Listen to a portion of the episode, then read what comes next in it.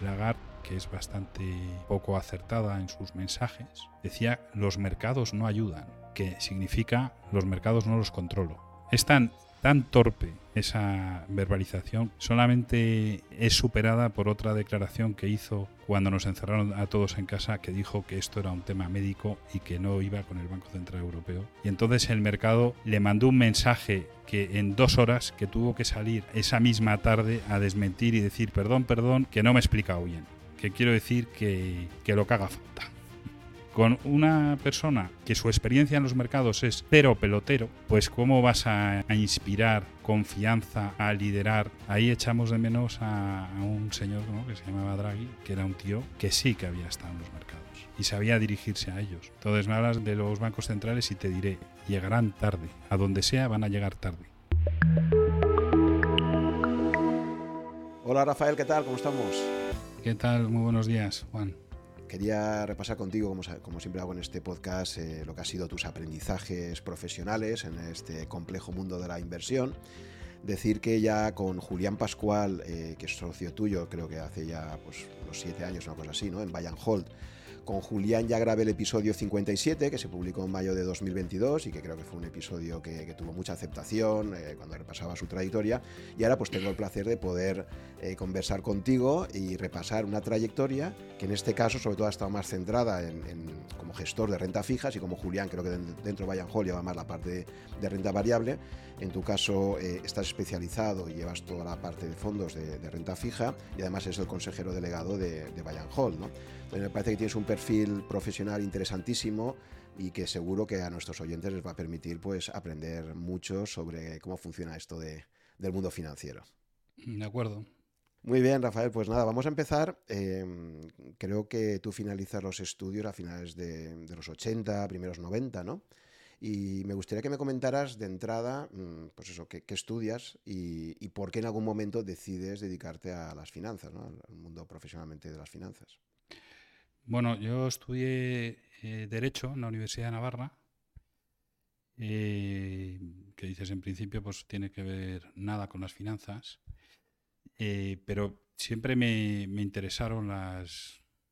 Siempre me, interesó pues, el mundo de la empresa y de, la bolsa en particular. Y, y, entonces, en aquella época no había internet, con lo cual los anuncios estaban en el tablón de anuncios de la facultad. Y en el tablón de anuncios de la facultad descubrí un, máster que es eh, lo que es eh, hoy el IEB, el Instituto de Estudios Bursátiles, bueno, se ha quedado ya como IEB y, yo ahí me apunté y fui la segunda promoción de esa de ese máster que, era muy incipiente, los profesores eran agentes de cambio bolsa, que un agente de cambio bolsa era un señor que había estudiado básicamente derecho y había hecho una oposición. O sea, de bolsas había, qué decir, de bolsa como lo entendemos o que son los mercados financieros, pues había lo justo, había más de, de, dar fe de las operaciones, vamos a decir, ¿no? entonces acabas ese máster y, a continuación empiezas a trabajar en Interdin, creo, ¿no? Te,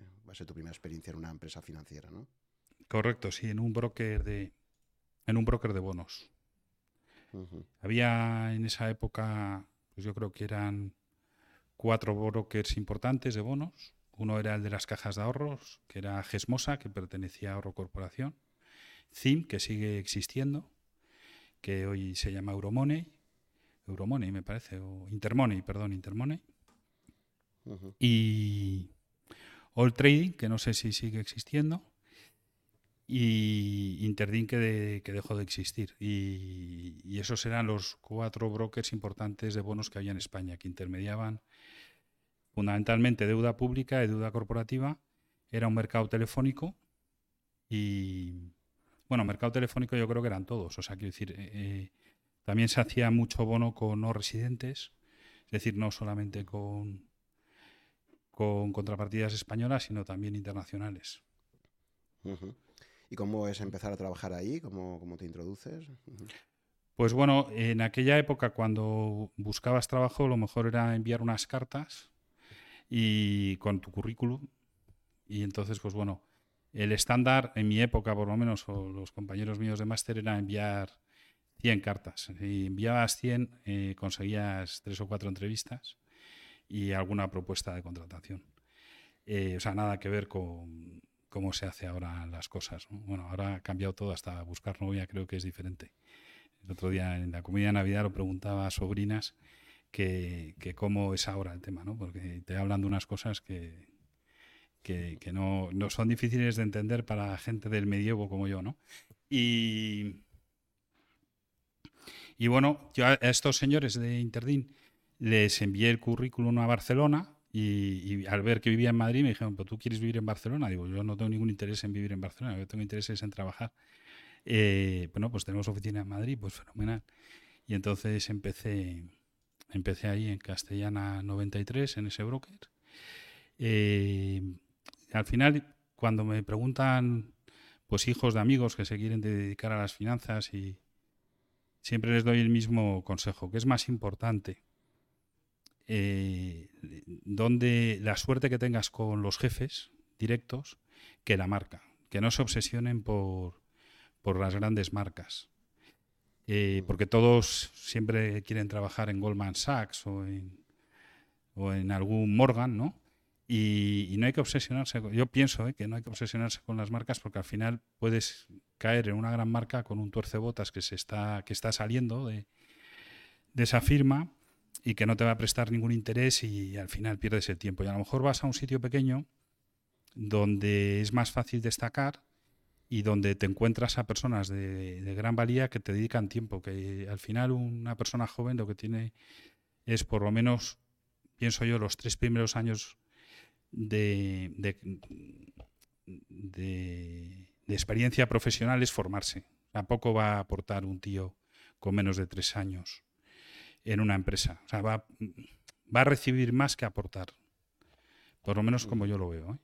Y entonces ahí es muy importante eh, tener la suerte de caer en sitios donde tus jefes eh, sean personas con una gran experiencia y que a lo mejor sí han trabajado en esas grandes firmas y luego resulta que están en sitios más pequeños.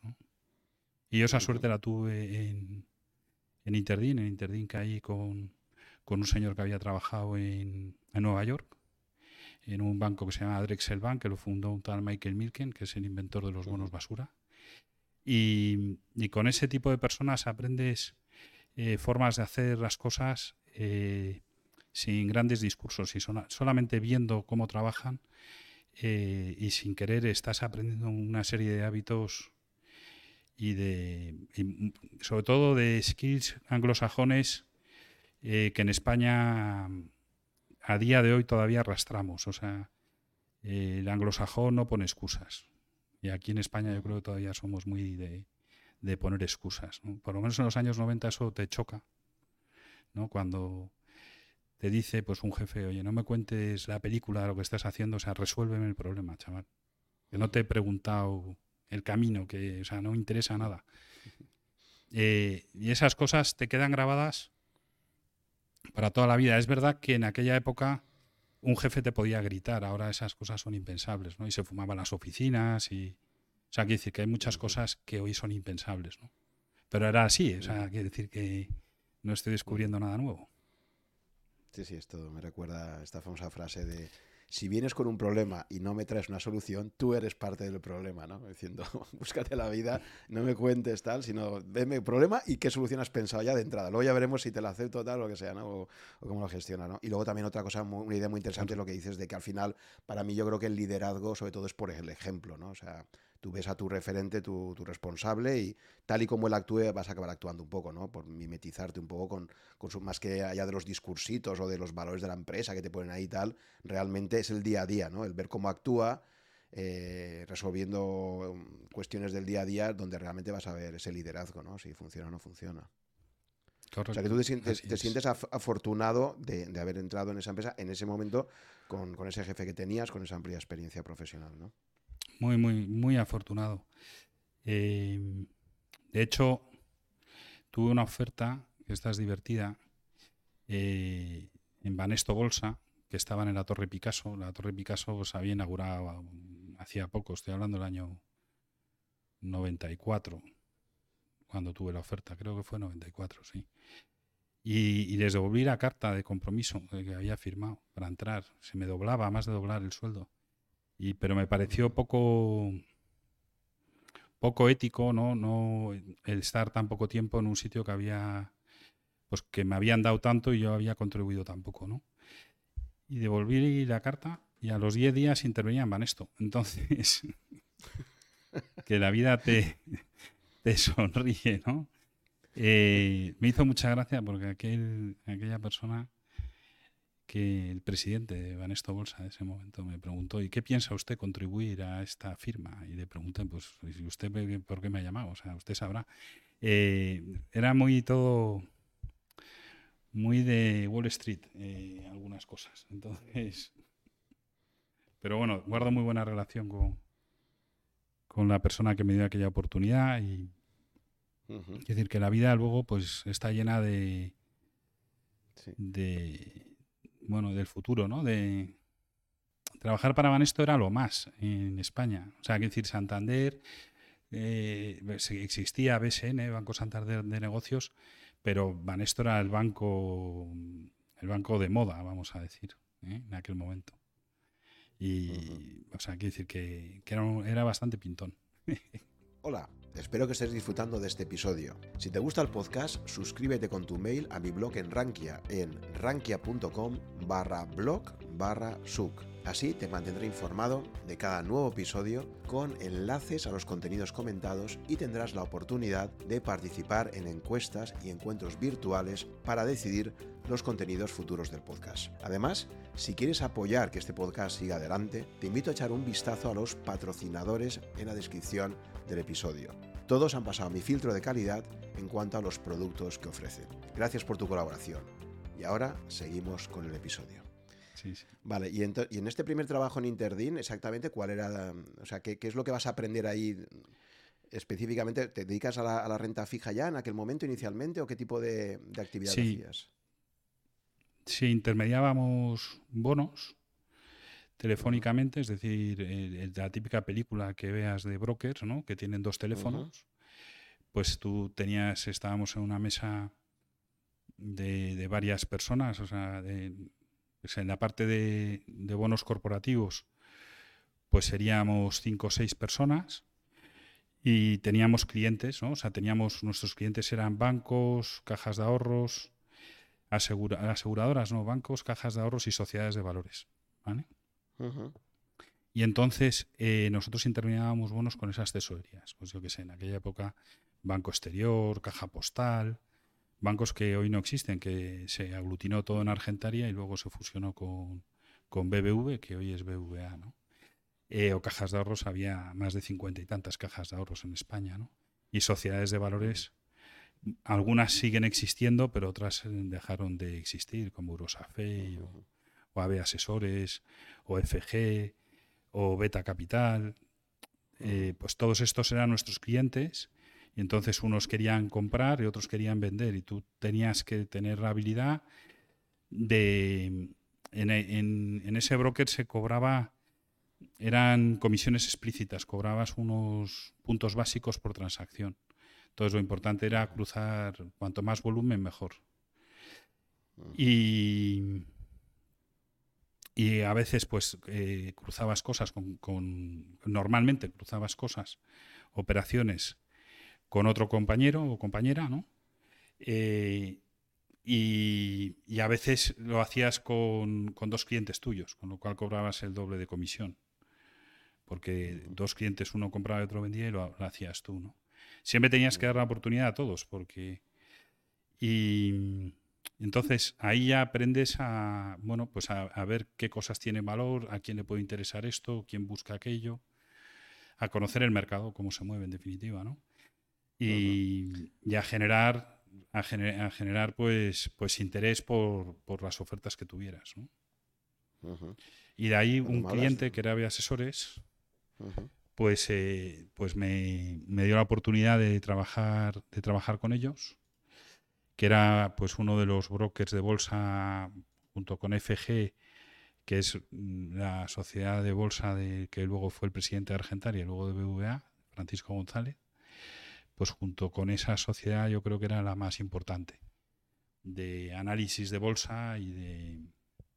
Y entonces ahí eh, esta sociedad tenía unos 8.000 millones de pesetas y de esos 8.000, eh, 5.000, que eran 30 millones de euros, pues los comprábamos en bonos y hacíamos una cosa que se llama en inglés spread trading, que es jugar al diferencial de a, la prima de riesgo de esos de esos valores. Entonces lo que hacíamos era vender deuda pública española y comprar el bono corporativo. Entonces, normalmente el bono corporativo pagaba más, con lo cual tenías un carry positivo, que quiere decir que, que, la financiación no te costaba, era a tu favor, y, y, le ganabas dinero si conseguías venderlo con menos, con menos spread. Ahí ya no ibas a comisión, sino que ahí la comisión era el margen de, de la compra y la venta. Y ahí el cliente que usaba, que, que teníamos, eran fundamentalmente eran cliente final que le llamábamos, que eran ya fondos de inversión, compañías de seguros, mutualidades, el siguiente escalón, ¿vale? Cuando me hablas de las cuando me hablas de las mesas de bonos y todo esto, me recuerda la famosa novela de Tom Wolfe, La hoguera de las vanidades, que no sé si has tenido oportunidad de leerla, porque en su día fue un, un bestseller y tal, pues es del año 87. Y me acuerdo que Tom Wolfe al principio de la, de la película, que luego se hizo una película, ¿no? al, final de al principio de la novela, el protagonista está trabajando en una, en una mesa de bonos allí en Wall Street y te describe muy bien, hay un, hay un capítulo entero que recomiendo a los oyentes porque describe muy bien lo que es la operativa de, de bonos eh, en Wall Street en aquella época, ¿no? Porque además te explica la sala, cómo operaba, lo que dices tú de los dos teléfonos, como tal. Entonces es, es muy interesante. Yo recuerdo haberlo leído en su época y me pareció que reflejaba una forma, por eso quería, me gustaría, si lo hubieras leído, que me comentaras el contraste entre lo que, tal y como lo describe Tom Wolfe y lo que tú viviste, ¿no? A principios de los 90 allí. He leído el póker del mentiroso, que es, eh, yo creo que parecido en cuanto a descripción.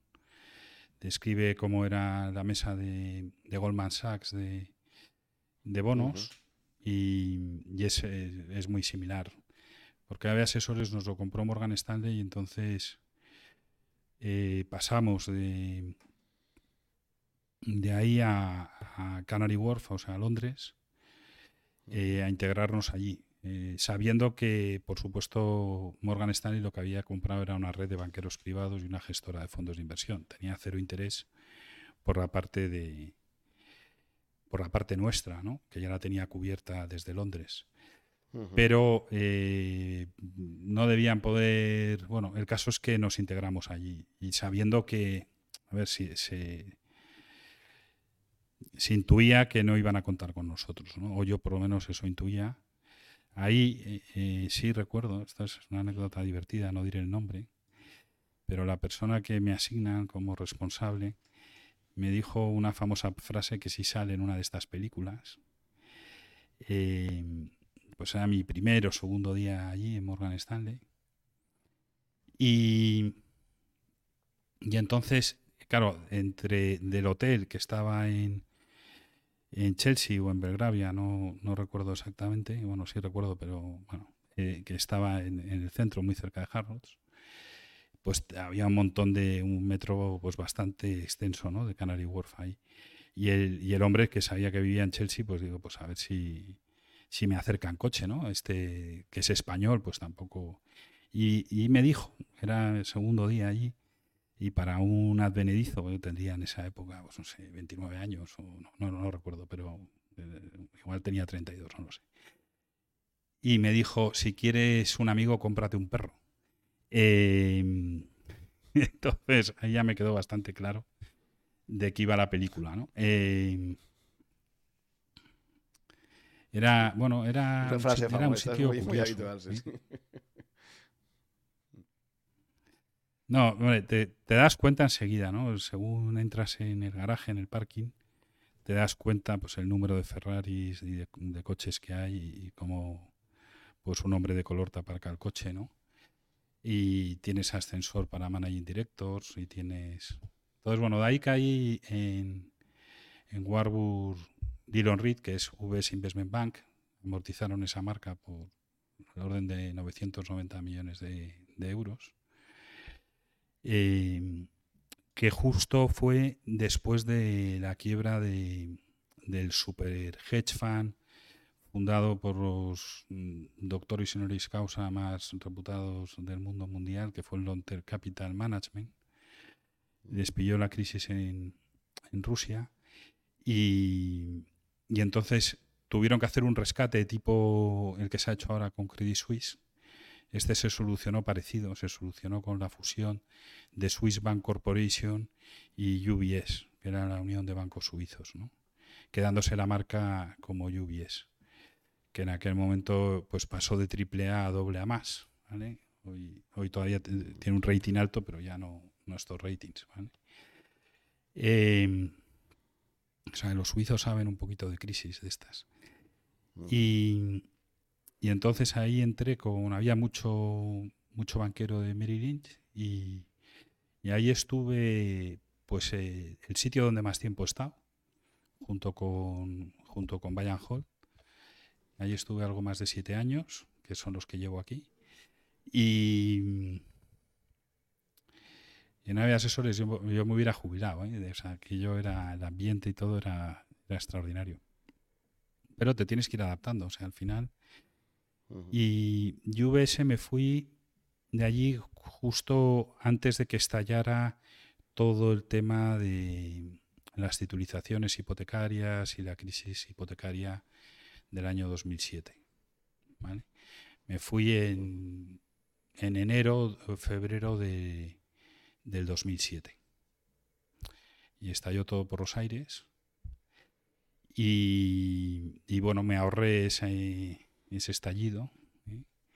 Y ahí caí en... me, me, surgió la oportunidad de dedicarme a algo que siempre me había interesado. Siempre, cuando digo siempre, es desde AVE Asesores, o sea, desde los veintitantos años, yo pensaba que para dedicarte a lo que es la banca privada, la administración de patrimonios, tenías que tener una formación muy robusta financiera de, de manejar todos los activos financieros. Y no era, me parecía lo más. O sea, ser un banquero privado me parecía que era lo máximo exponente, porque al final ibas a asesorar o ibas a aconsejar sobre el patrimonio de una familia en todas sus vertientes. Entonces tenías que tener una formación financiera extraordinariamente robusta. Y siempre me parecía que, que no lo tenía. ¿no? Hasta, que, hasta que me ficharon como director de inversiones de un banco privado pequeñito, que era Sabadell Banca Privada, que luego compramos Banco Urquijo. Y entonces era Urquijo Sabadell o Sabadell Urquijo, Sabadell Urquijo. Y ahí eh, me di cuenta que estaba completamente confundido, que los banqueros privados, eh, la ignorancia era superior a su conocimiento. Entonces esto no ha cambiado mucho con todo el respeto a los banqueros privados, que decir, ha cambiado, todo mejora, ¿vale? Pero es gente sin experiencia, que decir, sin experiencia, sin experiencia en los mercados directamente. No es gente que haya, se haya formado en un banco de inversión o haya pasado por una gestora de fondos. Son personas con muchas relaciones humanas eh, que a lo mejor tienen un hándicap muy bueno, que abren muchas puertas y luego se tienen que apoyar en especialistas. Yo esto lo ignoraba en tiempos eh, pretéritos y creía que el banquero cumplía todas las funciones también de especialista. Luego me di cuenta que, no. Y, bueno, pues eh, eh, vas aprendiendo, el camino lo haces poco a poco. ¿no? no sé si alguien nació aprendido, pero no fue mi caso. Entonces me dediqué a la banca privada bastante tiempo.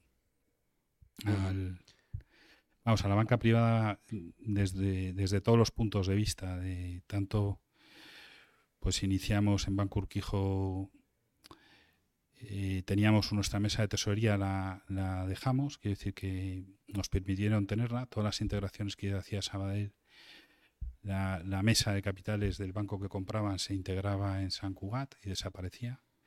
Y en Banco Urquijo nos la dejaron tener, y intermediábamos bonos para los clientes, y, hacíamos bueno, productos a medida para clientes de banca privada. Eh, teníamos un departamento de análisis, teníamos también, hicimos mucho producto alternativo, pues vehículos de inversión en energía eólica en Polonia, en, inmobiliario en, Alemania, y para temas de reinversión y para temas bueno de 5% de, que, que, te ayudaban a tener una fiscalidad más amable en las, en las empresas familiares y a la vez a, descorrelacionar, a entrar en productos o más descorrelacionados eh, con lo que venía a ser una cartera eh, tradicional. Lanzamos ahí también el primer fondo que se hizo en España de rentabilidad objetivo, que ahora se venden como salchichas. Hasta entonces no se habían hecho. Que es el, pues es decir, oye, compro una cartera de bonos a vencimiento a tres años y le quitas los gastos y si no nos quiebra nada, pues va a dar esta rentabilidad objetivo. Ahí lanzamos los primeros, los primeros fondos de este estilo. Hicimos carteras, el producto estrella era la gestión discrecional de carteras, que eran carteras de fondos de inversión, que ahora lo hace todo el mundo. En aquella época, pues se hacía muy poquito, o sea, en aquella época estoy hablando del año 2008, ¿de acuerdo? Ahí nos pilló la quiebra de Lehman, nos pilló eh, el tema, el evento de Madoff, que recuerdo que, me llamaron un fin de semana para preguntarme si en, el banco teníamos Madoff y digo, ¿y quién es ese? Digo, que yo sepa, no. Efectivamente no, no teníamos nada, pero sí, sí se nos había ofrecido. Entonces empecé a hacer memoria y, se nos había ofrecido, nos habían dicho que era tan matemáticamente eh, perfecto que no compramos nada. Pero, pero, pero el que te lo ofrecía era una reputación intachable. Entonces, y además era muy amigo del jefe, con lo cual era decirle al, jefe que su amigo no me convencía, que el producto tampoco, total, que no compramos. De, algunas nos hemos, nos hemos librado y de Lehman nos pilló muy poco. Recuerdo un señor que quería machear la pensión compensatoria de su mujer con bonos de Lehman. Y entonces darle, entregarle los bonos a aquellos y ya no, y olvidarse. Y, me negué en rotundo, que no, que no, que nosotros eso no lo hacíamos y tal. Pero la idea era, era brillante, entre comillas. no sé cómo hubiera acabado aquello. Rafael, en estas primeras dos décadas, los 90 y, esta primera década de los 2000, eh, ¿Qué momentos de mercado recuerdas así que te sirvieron como aprendizaje, ¿no? De decir, o sea, cuando estás ahí y te encuentras, por eso lo que estás comentando, la quiebra de Lehman, el caso de LTCM, eh, en fin, ha habido en dos décadas, pues pasan muchísimas cosas. Quiero decir que antes de llegar a esta última década, que yo creo que además, después de la crisis del 2008 y a partir de la política monetaria de la Fed, perdón, entramos en una nueva época de lo que alguno ha llamado como Taleb Disneyland Economics, o sea, entramos en un, mundo nuevo de tipos de interés ultra bajos. Esta última década hasta el 2022 ha sido un mundo completamente distinto, pero yo creo que la gran ventaja que tenéis los gestores que habéis estado en los 90, en los 2000 y tal, es que habéis conocido el mercado que era totalmente distinto del mercado que hemos vivido en estos últimos años, ¿no? Entonces, eh, como aprendizajes tuyos y hacer un poco así de retrospectiva, ¿qué cosas crees que de esas dos décadas de haber estado trabajando en diferentes firmas, tanto en Madrid como en Londres y tal, eh, pueden haber sido esos momentos quizás, o no lo sé, o igual no lo ha habido, es un continuo, o crees que el mercado continuamente te va dando sorpresas y, no es tanto momentos concretos, no sé, un poco por hacer esa recapitulación ¿no? de, aprendizajes tuyos, ¿no? Profesionales. La primera así super crisis que, que viví fue... Bueno, esta la, viví como periodista, esto no te lo contaba, pero en el año 91 yo eh, hago unas prácticas en verano en, en expansión, con la que hoy es, la que era mi jefa, era la que hoy es la directora de expansión todavía. Pero en aquel momento era Ana Isabel Pereda, era la jefa de finanzas. Y me di cuenta que no servía para eso, pero, pero para nada. ¿vale? Eh, y ahí vivimos, no sé, recordarás, a un tal Yeltsin que se subió a un tanque para parar un golpe de Estado en, Rusia. Y, esa fue la primera así, crisis que, tuve desde el punto de vista profesional, año 91. Luego en el año 94 vivimos una extraordinaria subida de tipos largos donde Recuerdo en particular el Banco Bilbao tuvo un pille importante en, bonos de, largo plazo. Ahí, ahí fue la primera vez donde muchos clientes de banca, de banca privada, de, clientes de, inversores en renta fija, se dieron cuenta que se podía perder dinero en renta fija. En esos años, eh, la letra del Tesoro pagaba 14-15% en año. Ahora que nos parecen atractivas. También es verdad que las hipotecas a más de 15 años no existían y también estaban a 15 y 16%. Entonces, también los pisos valían otra. tenían otros precios. Eh, pues eso sería, hombre, así que recuerde. Muchas veces te crees que es el fin del mundo o, lo, ves así de cerca, ¿no? Pues yo qué sé, la crisis del 2000, ¿no? Eh, con toda la burbuja tecnológica, cuando estalló, pues ahí Ahí si te si coges el retrovisor, ves eh, fondos o gestores que tardaron 15 años en salir de debajo del agua, del agujero que se produjo en sus fondos en el año 2000. O sea, que no, que no es cualquier cosa. 15 años estar eh, sin, sin salir de debajo del agua me parece no sé si yo, yo estoy seguro que no que me hubiera retirado mucho antes. No, no. Me hubiera dedicado a otra cosa. O sea, quiero decir, es que es que es desesperante, ¿no? Eh, entonces, ahí las lecciones es eh, no cavar agujeros de los que no puedas salir. Intentarlo al menos, vamos. Eh, y gente muy sesuda, entonces no, no es sencillo. Bueno, no todo el tema de los CDOs y tal que me pilló muy, muy, muy de cerca, pues la ventaja de, ser alguien de letras, vamos a decir, de no ser matemático y de no poder, no, yo al menos, no, a mí cuando me hablaban de la curva de Monte Carlo, pues solamente me sonaba rallies de coches, pero, pero no a modelos matemáticos porque no los he estudiado me decían que un triple A, un conjunto de bonos triples A sintéticos era igual a un triple A, pues me sonaba que era imposible. Y que era imposible sobre todo que ese producto tuviera márgenes de 20 puntos. Y que esos 20 puntos, pues en lugar de dártelos upfront para que el cliente cuando pidiera la valoración, el bono que le habías vendido valiera 80, se daba mes a mes un punto cada mes. ¿no? Eh, y que aquel rating te cobrarán 100 mil dólares de hace 20 años, ¿no? Eh, pues todo eso mm, ves muchos conflictos de interés y ves muchas cosas que no cuadran desde el punto de vista ético y, como que no te apetece no o sea, al final tú tienes una relación humana con tus clientes ¿no? y, y, por más contento que se vaya a poner tu jefe pues eh, tú tienes que dormir por las noches y no te vas a dedicar a, dejar de hacerlo por, por cumplir las órdenes de, una gran firma que tiene que hacer unos presupuestos cada año más altos. En estas firmas, ahí pues aprendes enseguida, ves que a tu compañero, pues yo qué sé, me estoy acordando uno de Italia que hacía unos presupuestos enormes, lo despiden y yo digo, joder, pero ¿y cómo os despedís a esta persona? a Luigi, pero si Luigi vende un montón. No, no, Rafa, es que no te has enterado. Es que aquí Luigi vende un montón, pero es que van a traer a uno que vende aún más. O sea, esto es como los equipos de fútbol. Sí, sí, es que este mete 10 goles, pero es que voy a traer a uno que mete 15. Entonces, el de 10 se irá a otro equipo, pero no va a estar en, esta liga. Entonces, ahí hay unas consultoras donde te hacen un perfil ciego de los bancos. Hablo de, de mi época, no sé ahora lo que habrá, ¿eh?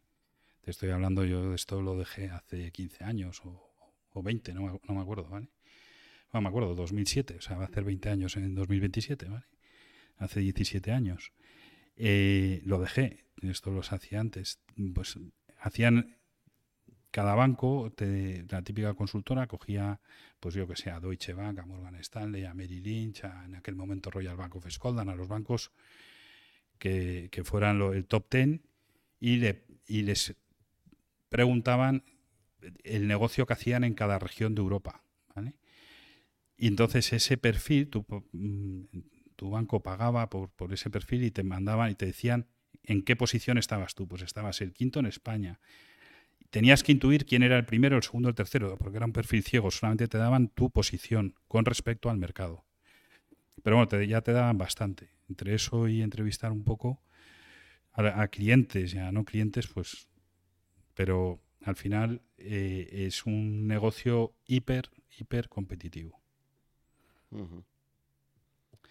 ¿Y cómo viviste y cómo viviste los meses esos desde la quiebra de Lehman, ese septiembre, octubre, noviembre, que tuvo una virulencia brutal, ¿no? Eh, yo lo recuerdo muy de cerca y, y, era eso, ese momento que crees, bueno, un poco como lo de con el ataque a las Torres Gemelas, ¿no? Del 11 de septiembre. O sea, hay, momentos que dices, esto, el mundo financiero pues, se ha vuelto loco, ¿no? Es una situación, no sé si lo viste con cierta tranquilidad o para ti también te sorprendió la virulencia, ¿no? De, todas las intervenciones, de cómo cada día parecía que no sabía si se iba a salvar esta entidad, si la otra. Entonces, desde dentro del sector, ¿cómo, cómo lo viviste un poco esos meses tan... Bueno, a mí me pilló ya gestionando clientes mm. y, y, con muy poquita exposición a Lima, poquísima. Entonces, en las carteras nuestras, con ninguna. Entonces, em, todo el mundo creía, mucha gente creía que este banco se iba a salvar, porque se había salvado Mary Lynch, que creo recordar se lo quedó Bank of America. Se había salvado Bernstein, que, que no sé si se lo quedó JP, no recuerdo. ¿eh? Pero se habían salvado eh, dos o tres bancos de inversión antes salvado mediante absorciones por otros, y entonces Lehman era too big to fall, ¿no? decía, ¿no? Muy grande para caer. Y, mm. y ahí se puso, pues mira, este lo dejamos caer. ¿De acuerdo? Entonces, y como siempre estas cosas pasan, pues pasan en fin de semana. Entonces, hacer una apuesta sobre eso era, complicado. Ahí surgió la mejor oportunidad de compra, que es cuando surgen estas crisis, como como surgió el año pasado con Credit Suisse, que fue el, 2009. ¿no? El 2009, 2009 el índice High hace un más 75% cuando las bolsas hacen un más 50, 55. O sea, subieron más los bonos que la bolsa. Lo digo porque mucha gente dice que, que no hay oportunidad ninguna en los bonos. Digo, bueno, ninguna. Pues sacó un 50% más de rentabilidad la cartera, el índice que si eres un poquitín buen gestor lo bates. O sea, nosotros hubo carteras en 2009 que hicieron un 100% de performance en bonos. Entonces, eh, esas son las, grandes oportunidades surgen en las grandes crisis. Y por eso yo creo que no hay que tenerles miedo, sino que hay que estar preparado para gestionarlas. Yo la que peor la que peor he pasado de toda la historia eh, no, fue, no fueron estas, no fueron financieras, fue la pandemia. Porque la pandemia eh, es una crisis que nadie sabía, ni los propios médicos, ni cuándo iba a terminar, ni cómo iba a evolucionar. Y, y lo de estar todo el mundo paralizado y encerrado, eso Mm, yo no tenía capacidad de, de, valorarlo. Eh, ahí la incertidumbre sí que era sí que era máxima. Yo no no he vivido nada comparable a, a, esto y es lo más reciente que, que decir que lo de Credit Suisse ha sido una, una olilla al lado de, de cualquier cosa de estas. ¿no? Eh, si volvemos y ahora, ahora sí que entraremos en, la parte esta final, ya cuando estás en Bayern Hold y cómo gestionar la pandemia y tal. Eh, pero volviendo un poco a ese, a ese periodo final tuyo de, de los, de los 2000, eh, sí que es cierto, yo recuerdo que en Rankia, cuando surge toda la crisis, efectivamente de repente se empiezan a generalizar en todos los foros de Rankia toda una corriente de usuarios que empiezan por primera vez a invertir en renta fija, ¿no? y era un área que es verdad que yo creo que históricamente, en España al menos, la inversión en renta variable era una cosa que el, que el inversor retail, el inversor particular, pues estaba bastante introducido, había una cierta tradición ¿no? de comprar acciones en el IBEX y tal, pero es verdad que, el mundo de la renta fija era un mundo muy opaco y muy poco cercano al inversor particular. Era un mundo más corporativo, ¿no? de, de, grandes empresas que operan entre sí. Pero ahí el particular no accedía. Eh, además recuerdo que los mercados en aquel momento eran un mercado muy poco eficiente, ¿no? El mercado de renta fija. Y incluso dentro de Rankia se llegó a plantear el poder hacer operativa de compraventa entre los propios particulares, porque decían, oye, es que si lo haces a través del mercado te pegan unos sablazos increíbles y tal. Entonces, me, llamó mucho la atención y hubo un, periodo que fue precisamente a partir del 2009 donde empezó a generalizarse mucho eh, este tipo de conversaciones alrededor de la renta fija, ¿no? ¿Por qué crees tú que la renta fija siempre ha estado tan alejada de, los particulares? Y, por qué quizás, como una de las consecuencias de la crisis del 2008, luego ha, sido algo que poco a poco ha ido cada vez entrando más en, el, en, las posibilidades de inversión ¿no? del inversor particular? Pues mira, eh, lo primero de todo, a diferencia de Italia, por ejemplo, que, el particular siempre ha comprado deuda pública de su país e incluso bonos de Argentina, porque hay mucho italiano en Argentina y, en todos sitios, pero eh, en España hasta que yo creo que fue con Zapatero, la fiscalidad, al menos con Aznar, que yo recuerde, eh, las rentas del capital por bonos iban al marginal. No eran incrementos de capital. El cupón no iba ahora, pues como va entre, dependiendo de lo que ganes, creo que es entre el 23 y el 26 o el 21 y el 26%. No, no, aquello iba a tu marginal, con lo cual fiscalmente era eh, un horror. O sea, era mucho mejor cobrar un dividendo con cupón. ¿Vale? Eh, ¿Y por qué? Pues no me lo preguntes. O sea, porque era así, ¿no? y entonces fiscalmente era, era imposible. Y, después era un mercado pues para profesionales, como, como tú has indicado, pero sigue siéndolo porque el regulador se ha encargado de que no quiero problemas con, con, lo que ellos llaman, no le importa tener problemas con los ricos, ¿vale? Porque son pocos, y esto va por votos. Entonces, ellos entienden que ricos a partir de 100.000 o 200.000. Entonces, los híbridos eh, son para 200.000. Es para gente que si, oye, si achicharras a un tío de 200.000 es que se lo merece, ¿sabes? Pero, pero a un tío de 2.000 no se lo merece. ¿eh? Entonces, al de 2.000 hay que tratarle como un idiota, ¿eh? que debe ser guiado por papá Estado o papá regulador, que le va a decir dónde puede invertir y dónde no. Y al de 200.000, oye, que se tire por un barranco que... Es bastante curioso. A mí que estas cosas sé que no son fáciles, pero que no son fáciles de, manejar, porque cuando la gente pierde dinero en sellos te, te colapsan la castellana, ¿sabes? ¿Eh? Y, todo el mundo se echa las manos a la cabeza, pero coño, perdón, es que eran sellos, ¿no? Entonces, eh, y todo el mundo sabía que eran sellos, o sea, ¿qué, me está usted contando, no?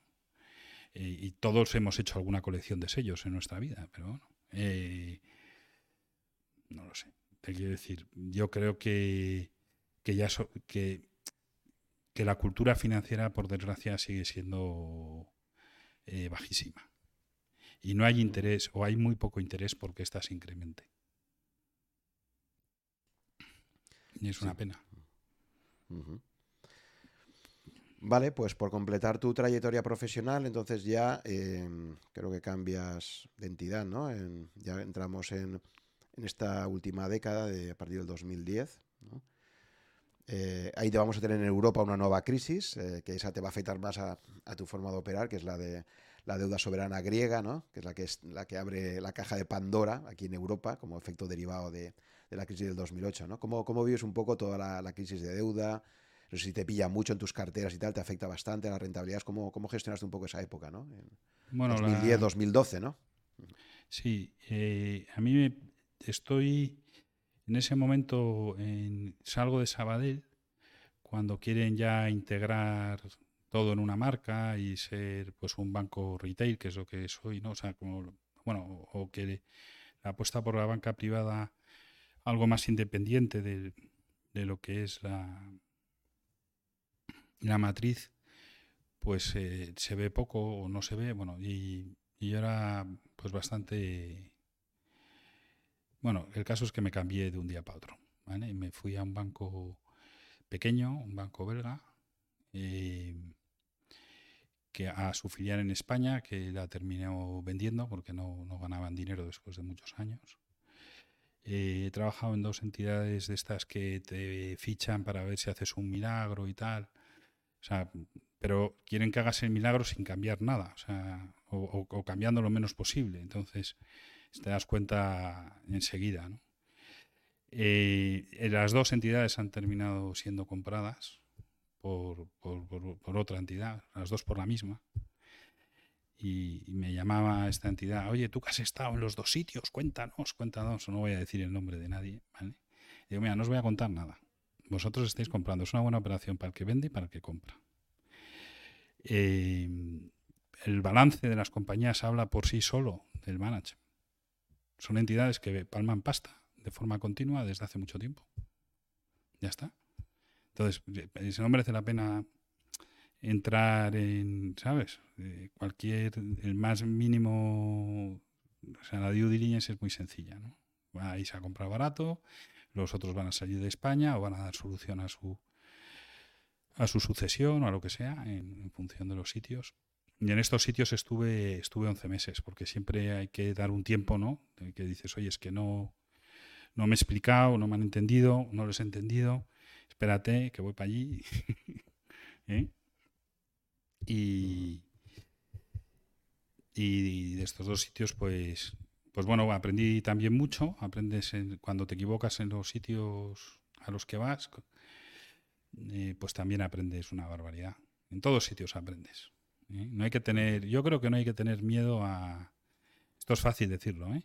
No hay que tener miedo a los cambios. La gente, el, ser humano tenemos mucho miedo a, cambiar. Em, ahora todo el mundo tiene, cualquier joven a los 30 ha tenido 7, 8 trabajos, o no, sé.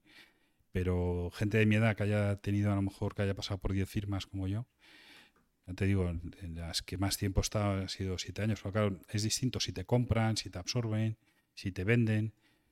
Eh, pues, pues lo normal es que es que a lo mejor el proyecto te ha cambiado y, y, ¿cómo te diría, Juan? Yo creo que hay sitios, esto en, en alguna, alguno de los sitios que yo he pasado sí que lo he percibido. La gente buena se va, la gente mala la despiden y los mediocres se quedan. Entonces esos sitios son muy poco interesantes. Cuanto antes se detecten, pues eh, mejor digo, si aspiras a la excelencia profesional en algo, ¿eh? si eres un tío que vas por la vida como las maletas y al final a la vida profesional le dedicamos pues como mínimo la mitad del día, más o menos, o casi la mitad del día, pues es interesante que esa mitad del día te enriquezca. No te, no te haga pequeñito, te haga grande. Porque mm. si no te vas a convertir en un triste y los tristes reparten tristeza. Entonces, no sé, es bastante básico. Entonces, eh, me tomé tres meses sabáticos entre un, de uno de estos sitios. Vi que necesitaba un reseteo de, de, ir tan rápido.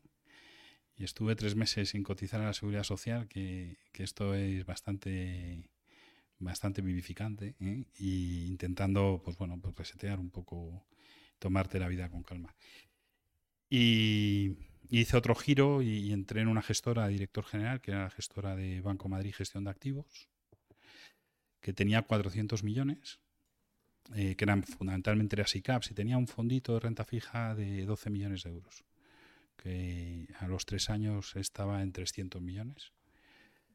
Y, todo lo vendíamos ahí en, en, el banco. ¿no? Y bueno, esa experiencia pues también fue, fue enriquecedora porque fue un proyecto de muchísimo éxito hasta que, hasta que el banco fue intervenido en Andorra y, liquidado, y liquidado en España y vendido en Andorra. En España no se, no se le dio la oportunidad a ser vendido. Eh, pues no me preguntes por qué, porque yo no estaba en, el gobierno, ¿de acuerdo? O sea que no puedo, no, no, no lo sé. Yo creo que eh, era una pena porque el banco hoy todavía sigue liquidándose, porque todavía hay dinero y paga bonuses incluso a los, a los pocos empleados que quedan allí liquidando el banco, han pasado nueve años de aquello. Y, y bueno, y todo, y, no, no, ha habido ninguna irregularidad que yo sepa que haya salido. Yo, yo no la vi cuando estaba allí y después tampoco, tampoco.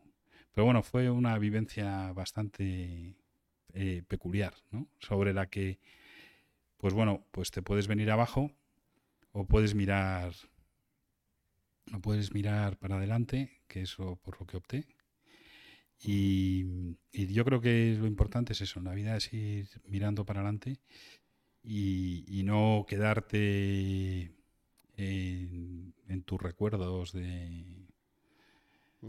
Son experiencias y, ya está, sin, más. Entonces, ahí hicimos muchas cosas, hicimos pues eh, GDCs, eh, gestión discrecional de carteras con fondos de inversión, eh, hicimos, pues eso, pues sacamos la rentabilidad del fondo de renta fija, pues en 2012 fue un 15%, un 15% en 2013 un 14%.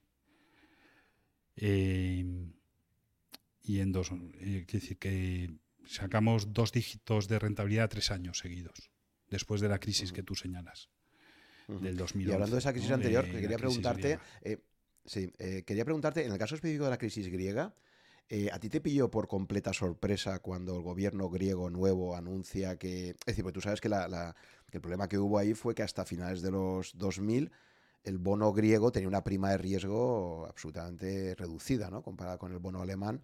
Y de repente eh, se va a la estratosfera en el momento que el nuevo gobierno dice que ahí ha habido eh, amaños contables, que llevan sistema, que ya entraron en el euro con amaños, ¿no? ¿cómo te, ¿A ti tú estabas invertido en bonos soberanos griegos en tus carteras o, o no? ¿Habías intuido algo? ¿no? O sea, un poco cómo, cómo viviste ese momento de, sorpresa del mercado, ¿no? De descubrir que, que, por cierto, los bancos estaban cargadísimos, ¿no? Los primeros bancos alemanes y franceses, ¿no? Que son los que le dicen a sus gobiernos, ojo, porque si no rescatamos a Grecia, más allá del efecto que tenga sobre el euro, el problema es que podemos hundir el propio banco también, ¿no? Que estamos cargaditos de bonos que hasta ahora nos habíais dicho que eran de, de riesgo mínimo, ¿no? Entonces, ¿cómo, cómo viste tú esa sorpresa de mercado? No sé si tú en algún momento intuiste que podía haber problemas con ese tipo de bonos o te pilló totalmente como al resto o no sé.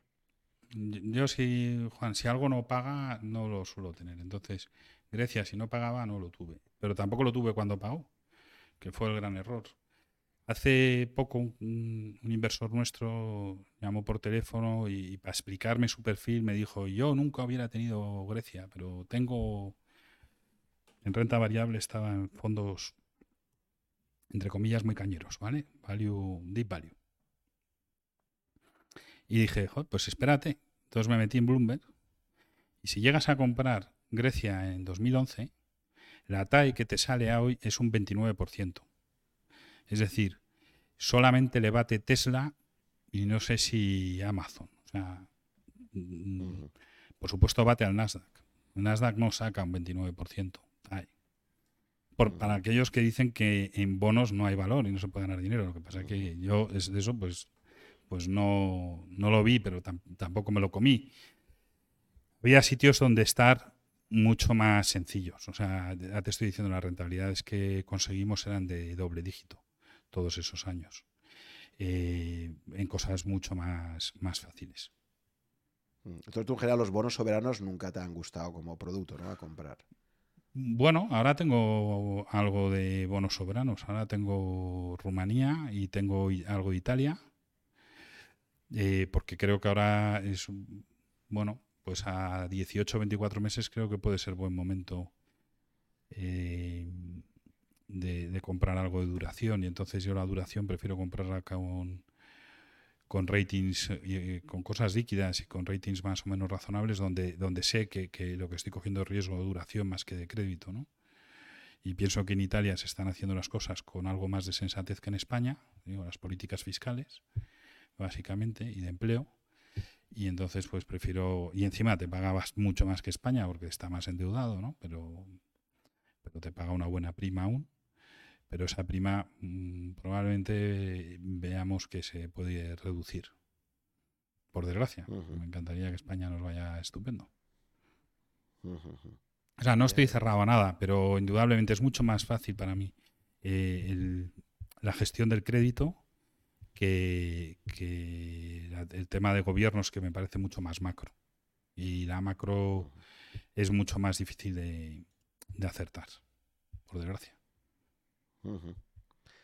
Vale, ya entonces en tu, última época, antes ya de Bayern Hall, eh, con, la intervención del Banco de Madrid, eh, das un nuevo giro profesional, ¿no? Y creo que entras en otra entidad antes de antes ya de, crear Bayern Hall, ¿no? Sí, es una de estas dos que, que han sido vendidas al sitio lugar donde estuve 11 meses. Em, y entonces, eh, pues comienzo en Bayern Hall en el año 2016. Sí. vale, cuéntame por qué, por qué surge el proyecto este de, crear una gestora independiente. Te juntas con Julián, ¿no? Julián Pascual pues y también con... Pues fue casualidad. Mm, estaba en Valencia en un evento que nos había invitado el Valencia, el, el digital de Valencia, que es el Valencia Plaza, que hace un evento anual la verdad es que ese era el único evento que he ido del Valencia Plaza. Y a la salida, que allí era en un, en un salón de actos enorme, no recuerdo si era la feria de algo, bueno, yo no conozco tanto Valencia, que decir, lo conozco un poco, pero no... Y a la salida me encontré a Julián, que Julián y yo habíamos sido compañeros en Nave Asesores y luego pues nos hemos, hemos seguido teniendo relación pues eh, en, todos, en todos los sitios donde hemos pues, pues luego donde yo, he ido trabajando y él ha estado pues como cliente o, hemos tenido relaciones, ¿no? O con clientes suyos también y tal. Y, yo ahí estaba pensando montar una gestora, en este caso con otros señores, con, otro grupo, que era un grupo, que era un broker, eh, que me decía, mira, Rafa, monta la gestora que quieras. Y yo digo, mira, esto es como si le dices a un arquitecto que haga, hazme la casa que, tú quieras. Mira, me tienes que decir un poco lo que quieres, el tamaño, o sea, el estilo, porque es que luego vamos a tener problemas, porque te voy a hacer la casa que yo quiero, igual luego no te mola.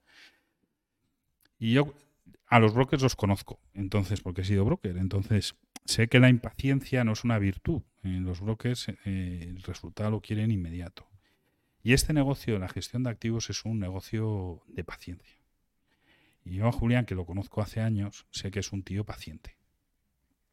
Entonces intenté, aún así, en la salida de este evento, que me dijo que por qué no montábamos una gestora junta, eh, le dije, mira, pues justo estoy montando una, o pensando montar una, ¿por qué no nos juntamos estos señores con, contigo, intentamos entre todos pues, hacer una cosa más grande? Pero era mucho gallo en el gallinero y no, y entonces finalmente tuve que elegir. Y elegí hacerlo con Julián y con Antonio Aspas, Julián Pascual y Antonio Aspas. Y, y, sin, decir, agradeciendo la oportunidad de, la otra casa, que, que, que, es súper halagador el que te digan que, que montas lo que quieras, pero me parecía más responsable o más sensato elegir este camino. Eh, y, bueno, pues llevamos ya más de siete años caminando juntos y yo creo que la satisfacción de los tres en este trayecto es extraordinaria. Eso sí, hemos tenido que tener mucha paciencia y a día de hoy todavía nos queda mucho camino por recorrer porque la gestora sigue siendo una gestora pequeña. Eh, bueno, pequeña. Tenemos unos 360 millones de euros bajo gestión es decir, hay muchas más pequeñas que nosotros, pero mal de muchos consuelo tontos. O sea, yo creo que un volumen óptimo tiene que ser por encima de los 400 millones, entre 400 y 500, para que, mm, bueno, pues para que las cosas rueden, rueden, rueden mejor, ¿no? y estamos ya muy cerca de alcanzarlo, pero no ha sido fácil en estos siete años. No hemos tenido dos años seguidos donde las bolsas hayan subido. Siempre ha habido los años impares han subido y los años pares o nos ha pillado la guerra de Ucrania o la pandemia o la crisis de China con, con Trump en el 18. Es decir, esto ha sido unos baches de, quedarte deslomado, ¿no? Entonces, eh, yo soy optimista, no sé si optimista por naturaleza, pero sí soy optimista porque desde luego si no eres optimista te garantizo que no montas nada. Eh, yo creo que sí que nos quedan dos años buenos. Este y el que viene, si son años de, bajada de tipos o de expectativa de bajada de tipos, los activos de riesgo pueden, pueden mm, funcionar muy bien, ¿no? Y, eso es importante para consolidar la confianza en clientes y, en, y luego hacerte un hueco con tanta competencia no es nada, tampoco es nada sencillo. O sea, quiero decir que, que estoy muy satisfecho del trabajo que tanto Julián como Antonio como yo y como todo el equipo de Vaya Hall, que somos 13 personas, pues, pues, pues estamos desarrollando. No, no voy a llorar, ¿eh? está muy bien. Vale, en este periodo, estos siete años, eh, ha habido un cambio tremendo. Es decir, por un lado, empezáis eh, la gestora en un momento macro donde en Europa se decide hacer esta famosa expansión cuantitativa por parte del Banco Central Europeo. Empezamos a encontrarnos fenómenos que yo llamo paranormales en el mundo financiero, como tipos de interés negativos, ¿no? la facilidad de depósito desde el 2014. Luego nos encontramos con ese periodo larguísimo de tipos cero prácticamente, que eso hay que gestionarlo, ¿de acuerdo? La, inflación de activos que va a vincular a todo esto. Luego, como tú has comentado, nos encontramos con algo también tan absolutamente eh, eh, inédito ¿no? para cualquier gestor en toda su vida, como es una pandemia. ¿De acuerdo? Y luego de repente, pues el año 2022, con ese cambio de ciclo tremendo a nivel de política monetaria, donde pasamos de tipos ultra bajos a de repente unos bancos centrales que de repente empiezan a, subir tipos a una velocidad enorme, ¿no? Entonces, eh, la verdad es que habéis vivido pues es un cambio de época, ¿no? Porque yo creo que hasta el 2022 es, es un mundo y a partir del 2022 hemos entrado en, en una normalización de la política monetaria que está devolviéndonos a lo que era lo habitual en el mundo hasta el año 2010-2011. ¿no? Ahí creo que los gestores que tenéis mucha experiencia acumulada jugáis con una ventaja. Y es que, claro, hay mucho inversor muy jovencito, como comentaba antes, que ha vivido en Disneyland Economics, ¿no? es decir, un mundo en el cual los tipos de interés son prácticamente cero, eh, donde hay un bono austriaco a 100 años que se coloca en el mercado también eh, prácticamente dándote una rentabilidad del 0%, o sea, una serie de cosas que a lo mejor el inversor Nobel pues pensaba que era lo normal del mercado y que una persona como tú, que llevaba dos décadas más de experiencia, pues sabía que eso no era lo normal, ¿no? Que lo normal era volver al mundo al que estamos un poco en este momento, ¿no? Entonces, ¿cómo valoras tú este cambio que ha habido en el ciclo de la política monetaria? Eh, el tipo de políticas que se han estado haciendo en estos últimos años, antes del inicio de la subida de tipos. ¿Cómo valoras esto, ¿no? Como gestor eh, y si crees que a futuro, un poco, ¿cómo, percibes que, ya sabemos que el futuro es impredecible por definición, ¿no? Pero, pero un poco a día de hoy, ¿cómo, cómo percibes un poco eh, a los bancos centrales, ¿no? A ver, son muchas preguntas para condensarlo en una. Por, por, no por llevarte la contraria, pero yo creo que las cosas que han cambiado es indudable pero si tengo que apostar por una normalización y pensar que vamos a ir a los tipos de los años 2000, ¿vale? O sea, 2099, 2000. Perdón. Yo creo que, más bien la tendencia de fondo es eh, una tendencia de de unas economías eh, tristonas y, de, de, que la inflación no es tan sticky como, como nos quieren hacer ver. Yo creo que ha costado mucho conseguir inflación, mucho en el sentido de todo tipo de estímulos y de ayudas y de tipo cero. Y es verdad que veníamos de una crisis enorme, una crisis hipotecaria, que fue en Occidente tremendo.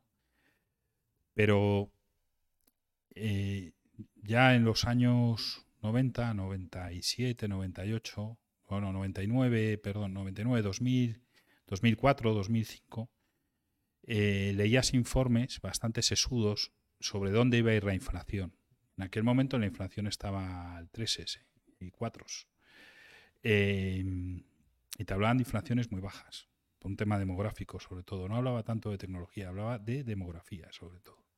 Pero es que se ha juntado y de, también la tecnología. Y, de globalización también quizás, o sea, toda la producción en China, cómo eso permite un abaratamiento de los productos. Tal. Bueno, eso ahora, ahora que, estamos comprobando que los fletes no, no, son tan baratos y que esto se está con la pandemia, todo el tema de la globalización se está probablemente, vamos, probablemente no, sin ninguna duda, está en entredicho. O sea, el, deslocalizar las cosas está muy, muy en entredicho. Pero esta misma, vamos a, ayer mismo veíamos que otra vez rebajaban otra vez los Tesla bastante.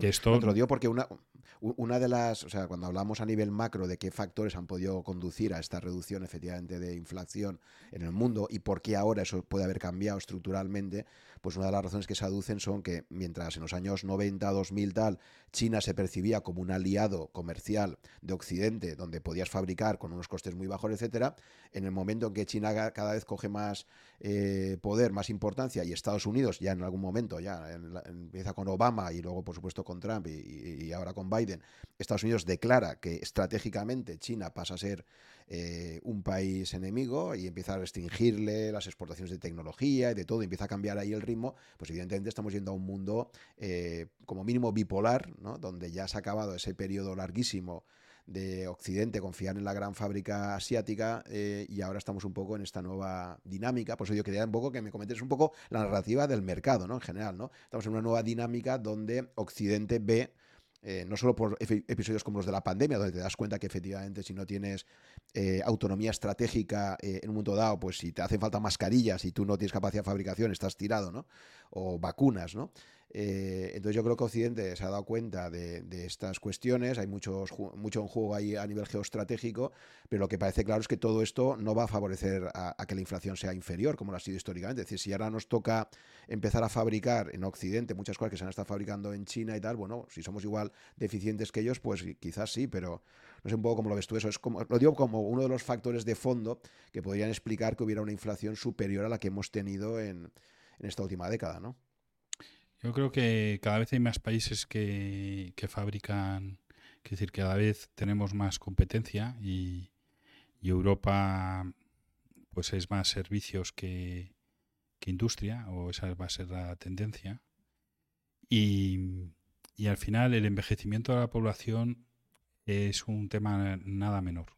es decir, una persona de 70 años o de 70 y tantos hay una serie de actividades que, deja de, realizar, eh, no cambia pues, ni de coche o no tiene coche tan siquiera, no cambia de nevera. No es lo mismo que las familias jóvenes que tienen que amueblar una casa, que, comprar electrodomésticos, televisión, etcétera, etcétera. Entonces, eh, eso, esa demanda es, es, muy diferente. Y luego la transparencia en precios que te da la tecnología, el poder ver el escaparate y a la vez en tu móvil cómo te vende tal artículo Amazon o, Alibaba o el que sea, ¿no? Eh, de hacer que ya no te metan tantos sartenazos, ¿no?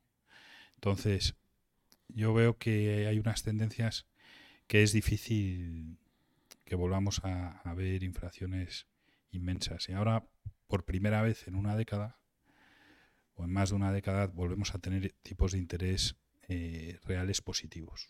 Estamos al 4,5 y, y tenemos los tipos a, 10 años en Alemania por debajo del 3. ¿vale? Em, tipo de intervención o, la letra, es decir, eso sí te, paraliza bastante el, consumo, ¿no? Lo estamos viendo, no, se firman hipotecas. O sea, se cancelan hipotecas. Eh, es decir, que hay una yo creo que hay una ralentización, ¿no? Y, ayer, ayer Lagarde, eh, que es bastante poco acertada en sus mensajes, pues en el Financial Times en la portada se lo sacaban. Decía los mercados no ayudan, que significa los mercados no los controlo. Me estáis tocando las narices. Eh, tía, disimula, ¿no? Ya sabemos que tú controlas solamente el tipo de intervención, el resto de la curva te la va a marcar el mercado. Y, aquí nos equivocamos todos, yo el primero, pero si me dices quién se equivoca más, si el mercado o los bancos centrales, te diré que los bancos centrales se equivocan más que el mercado, normalmente. Eh, ninguno, ninguno es Dios, el mercado tampoco. Pero ya verbalizar, es tan tan torpe esa verbalización que es solamente es superada por otra declaración que hizo cuando nos encerraron a todos en casa, que dijo que esto era un tema médico y que no iba con el Banco Central Europeo. Y entonces el mercado le mandó un mensaje que en dos horas, que tuvo que salir a esa misma tarde a desmentir y decir, perdón, perdón, que, no me he explicado bien, que quiero decir que, que lo que haga falta. Entonces, con una persona que, que, su experiencia en los mercados es cero pelotero, pues ¿cómo, cómo vas a, inspirar confianza, a liderar? Ahí echamos de menos a, un señor que se llamaba Draghi, que era un tío que sí que había estado en los mercados y sabía hablarles y sabía dirigirse a ellos. Entonces me hablas de los bancos, de los bancos centrales y te diré, llegarán tarde. A donde sea van a llegar tarde.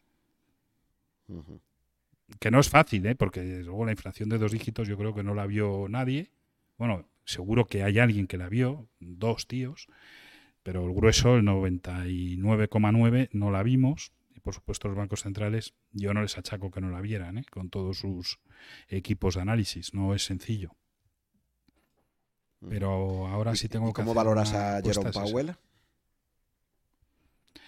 Bueno, pues es otro perfil parecido, es que es lo que tiene la gente que hemos estudiado derecho eh, que son los dos casos de Jerome Powell, de esta señora y, de yo mismo. La diferencia es que algunos hemos estado en los mercados y otros no. Jerome Powell pues es un hombre, me parece, más prudente en sus, en sus afirmaciones. Tiene, tiene bastantes menos meteduras de pata, eh, desde mi punto de vista. Pero Entonces iremos detrás de Jerome Powell, no te quepa duda, ¿eh? iremos detrás. O sea, bueno, esta señora no va a ir por delante, ya te lo digo. No, pero aunque, aunque cambiáramos y tuviéramos a... De hecho, en la época que estaba Draghi también siempre hemos ido por detrás de la Fed. O sea, al final, querámoslo o no, la Fed tiene mucho más poder que, el Banco Central Europeo, ¿no? O sea, que eso es así, ¿no?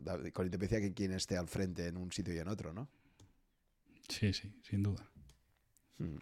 Entonces, lo que sí que quería, mm, que reflexionarías, hablando ahora un poco de inflación y de cómo ves, yo, veo una cuestión incuestionable, ¿no? Eh, y es que, evidentemente, la deuda de todos los estados, por lo menos en Occidente, pues no deja de subir, ¿no? Lo de Estados Unidos también es, un escándalo, ¿no?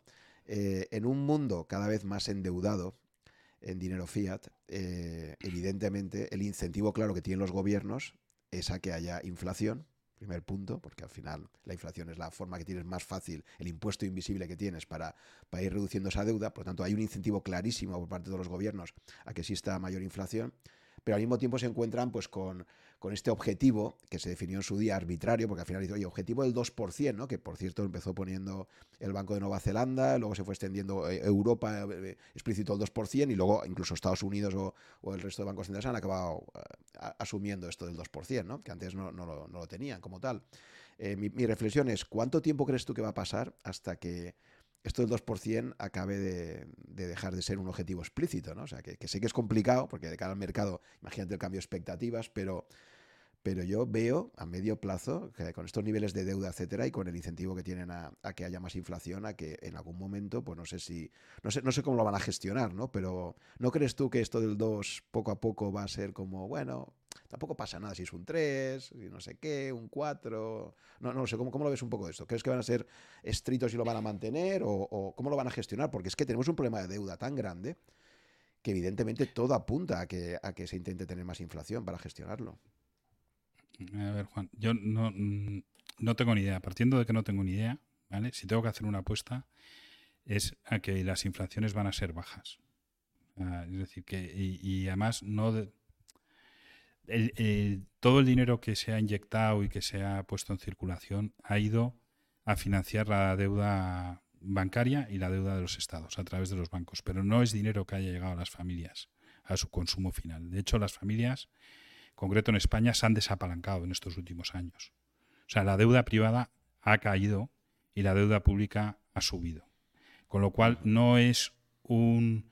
Eh, dices, la inflación es el dinero en circulación, de acuerdo pero el dinero en circulación en las familias, no el dinero en circulación que no circula, o sea, que no circula en el consumo, que está en el balance de, los bancos. Ese no te produce no, o difícilmente te produce inflación.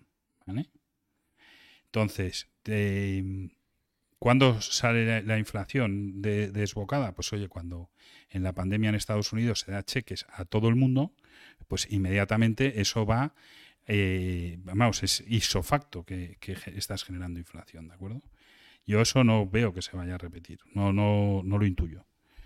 Entonces, eh, ¿qué es lo que va a pasar? Pasan dos cosas con el tema de, la deuda.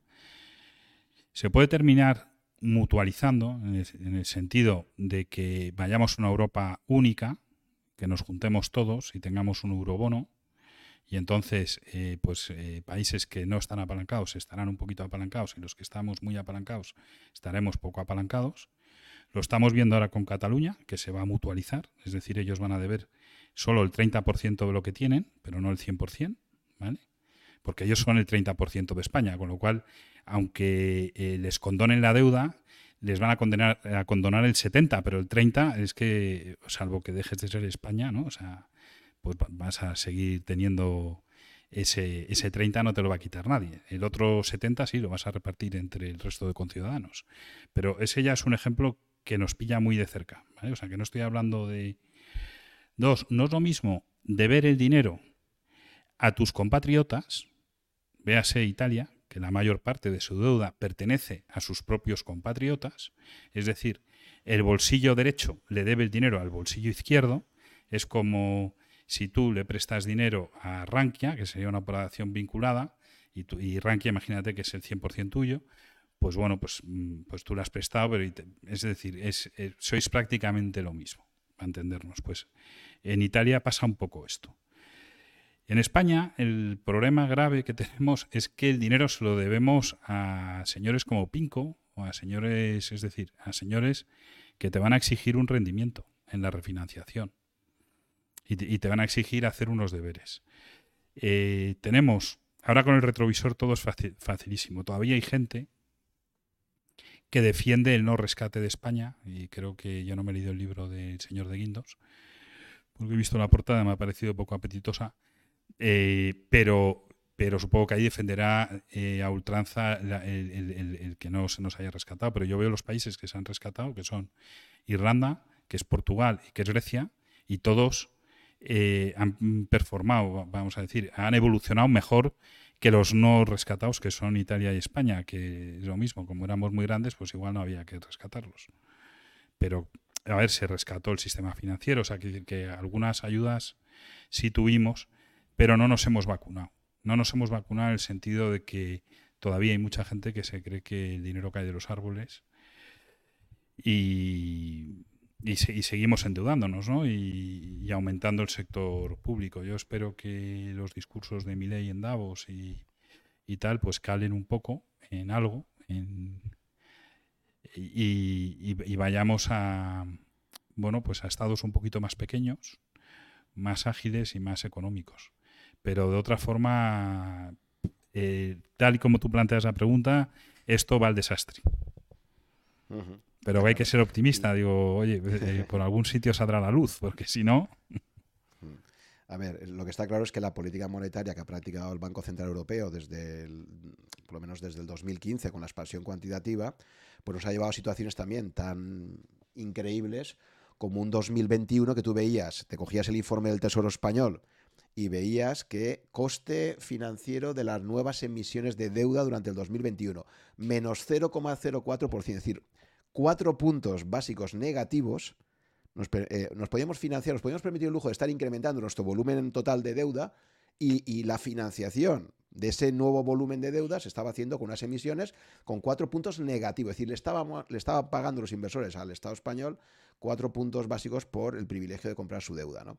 Claro, cuando ese tipo de emisiones, cuando, cuando la política monetaria te lleva a esos precios, ¿de acuerdo? Y, a, esos tipos de interés, pues evidentemente no hay ningún incentivo como una empresa que consigue financiación gratis, ¿no? Incluso le pagan por la financiación. Pues evidentemente tus incentivos es, me voy a intentar financiar lo más posible, voy a apalancar pues todo lo que me permita el mercado, ¿no? Claro, eso era una situación que, que, que, estaba dándote pues ese riesgo moral al sobreendeudamiento, ¿no? Ha llegado el 2022, han empezado a subir los tipos, los estados empiezan a dar cuenta, eh, los que están gestionando esa tesorería, que, ya no estamos en ese mundo de Disneylandia del 2021-2020 y tal, y ahí es cuando empieza a picar ¿no? el incremento de deuda. Si encima, como tú dices, que, sería interesante ver la composición, quién está comprando realmente la deuda española frente a la italiana, ¿no? Tú dices que, en el caso español hay mucho más comprador internacional, ¿no? Eh, por cierto, los bancos centrales son compradores directos, ¿no? Aún recuerdo, yo tengo un artículo tuyo que, eh, que te hace una entrevista que tengo incorporado en mis diapositivas, cuando hablo de política monetaria, que es una declaración tuya que decías hace unos años. La deuda pública española a 10 años, el bono español a 10 años, estaría al 7% si el Banco de España no estuviera comprando una buena parte de esto, ¿no? Entonces, claro, eh, es decir, que efectivamente han aparecido los bancos centrales nacionales dentro de esa política y han decidido comprar, pues creo que en España, que es una cuarta parte, tiene comprado el Banco de España de, la deuda española. más o menos. Sí. Al final es el Banco Central Europeo que los máximos accionistas son Alemania y Francia los que están pagando esta fiesta. Por eso digo que al final vas a una mutualización a través del Banco Central Europeo, pero estás mutualizando la deuda. de una forma bastante poco ortodoxa. Esto es un poco. Sí, pero, la palabra mutualización ya sabes que cada vez que aparece, por ejemplo, Fondo Garantía de Depósitos Europeo, ¿no? El, la última, el último peldaño de la Unión Bancaria Europea. Ahí Alemania y Holanda dicen no. De momento, tal y como está el tema, yo no quiero un fondo de garantía de depósitos europeo. Lo siento, pero cada uno que aguante su, palo, ¿no? Entonces, yo no veo tan claro eh, que algunos países europeos, como eso ya digo, Alemania y su órbita, mm, no les acabo de ver yo con esas ganas de, querer mutualizarlo todo, ¿eh? Porque cada vez que se ha intentado dar ese último paso, por ejemplo, pues, pues de momento no se ha conseguido, ¿no sabes? ¿no? En la parte bancaria no hay forma de ir a un fondo de garantía de depósitos europeo. Bueno, alguna solución encontrarán. Desde luego Grecia no se dejó caer, que se podía haber dejado caer, pues hubiera llevado por delante a bancos enormes en Alemania y aseguradoras no menores en Francia. Entonces, y al propio, proyecto es muy importante saber quién tiene tu deuda. Para saber qué va a ser de ti. Claro, siempre, o sea, la cuestión clave aquí siempre es, para ser sostenible fiscalmente, lo primero es que alguien te quiera comprar tu, deuda. Claro, si no te la compra nadie es que literalmente estás, estás muerto. O sea, entonces, claro.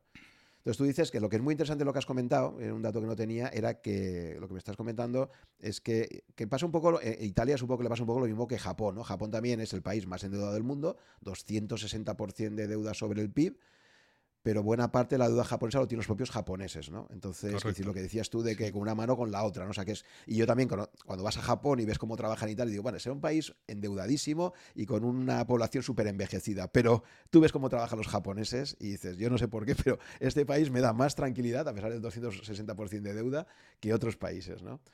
Eh, pero lo que no sabía era que en el caso español el, mix de compradores está mucho más eh, con compradores internacionales, por lo que tú comentas, ¿no? Sí, aquí pues serán los fondos españoles, que son fondos muy pequeños comparado con el tamaño que hay en fondos de inversión en Italia. Eh, en, la, parte de, fondos españoles y ahora lo que se está vendiendo en letras del tesoro, pero que son tamaños ridículos. El resto es inversor extranjero. Sí, sí. Vale, pues yendo a la parte del programa que siempre me gusta preguntar un poco cómo invierte Rafael a nivel particular, eh, un poco comentarnos cuál sería tu, cartera de inversiones más o menos actual, por, ver un poco cuál es tu, estrategia de inversión, ¿no? En el plano particular.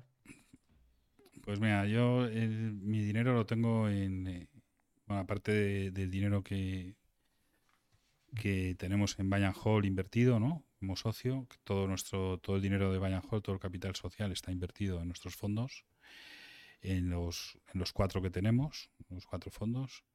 Em, el mío está, el grueso, diría el 99%, en, en BH Flexible, que es, yo creo, el fondo que, que reúne, pues bueno, pues tiene la parte de renta variable, gestiona que es muy parecida a la que tenemos en, en BH Equity, en, BH Acciones, y la parte de renta fija, que es una parte de renta fija pues más sexy, ¿eh? por no decir arriesgada, eh, más concentrada eh, y que tiene algunos nombres que no tiene el Bonds. Entonces el año pasado, pues el Bonds nos dio un 11,65 la parte, si el flexible hubiera tenido solamente bonos, el 100% de la cartera, nos hubiera dado un 19%.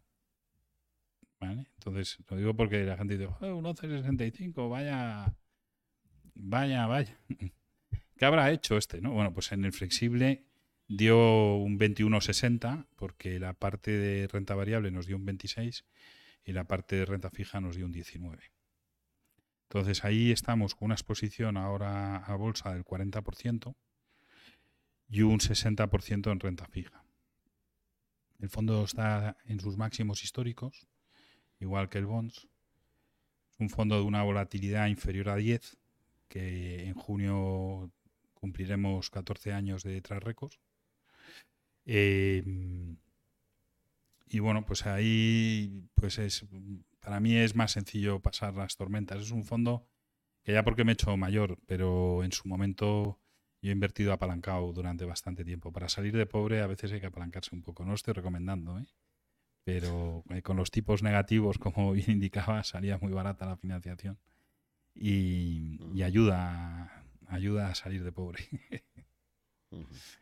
O sea, prefieres un instrumento flexible, por definición, que internamente puedas ir recomponiendo, que estar jugando con dos fondos puros, uno de renta fija y otro de renta variable, y que tú vayas haciendo traspasos entre ellos, por ejemplo. Bueno, de, si hubieras combinado el renta fija y renta variable, pues hubieras tenido en la pata de renta fija un 11,65 y en la parte de renta variable un 26, en nuestro caso, si hubieras combinado nuestros dos fondos. Mientras que el flexible, la parte de renta fija ha obtenido un 19 y la parte de renta variable un 26. Con lo cual te ha dado, pues eso, casi 8 puntos más la parte de renta fija. Es que no tiene nada que ver. Es que la TAE en 14 años, en 13 años y medio del flexible es un 7,30 con una volatilidad de 9,9. Es que a lo mejor bates al Eurostox 50 con dividendos. Solo que el Eurostox 50 con dividendos tendrá una volatilidad de 20. Pero la estrategia es la misma, ¿no? O sea, la, estrategia que tú tienes como gestor de renta fija, entiendo que aplicas las mismas ideas eh, en el flexible que en el que es puro, ¿no? No, porque el flexible te admite más volatilidad. El, fondo de bonos tiene una volatilidad de 4, ¿vale? En, en 4 histórica, ahora estarán 3,9, 3,8. Y en el flexible, al admitirte renta variable, pues a veces nos vamos a carteras que son, ahora no, ahora no es 100% high Ahora tenemos algunos dobles As y tenemos Italia y tal. Pero, pero te admite el arrimarte más al toro. Porque, porque al, invertir en equity, pues bueno, aunque son al final la renta fija corporativa y el equity tiene una correlación, tiene mucha menos volatilidad los bonos porque tienen mucha mayor certidumbre que la renta variable. Entonces esa combinación eh, a, mí, a mí me encanta. Eh, y por eso invierto, invierto ahí. Pero bueno, a gente muy joven le digo que invierta todo en equity y ya está, que va a ganar un poco más de dinero. Pero, pero yo no soy tan joven todavía. ¿Y cómo viviste el año 2022, ¿no? el año de, la gran subida de tipos de repente? Se veía venir que al momento iban a empezar a subir, pero claro, esa, eh, al mercado le pilla completa. Ha sido un año muy, muy extraño, ¿no? Eh, hace falta buscar hacia atrás muchos años donde tengas esas pérdidas que se junta tanto en renta fija como, como en renta variable, ¿no? Donde todo está cayendo, ¿no? Pues muy, buena pregunta. Nosotros, durante años, yo he estado vendiendo eh, bonos de gobierno y al final, al cabo de 8 o 9 meses, terminaba deshaciendo y solamente me ha restado rentabilidad la cartera. Y entonces ya cuando vienes tan, tan dañado, tan escocido de las heridas, de los revolcones que te ha pegado al mercado de ponerte enfrente del Banco Central Europeo, eh, pues dices, venga, que este año sí, que este año va a ser. Bueno, pues nos pusimos en una duración de menos 0,5. Ahora visto con el retrovisor, digo, nos teníamos que haber puesto con, con menos 3.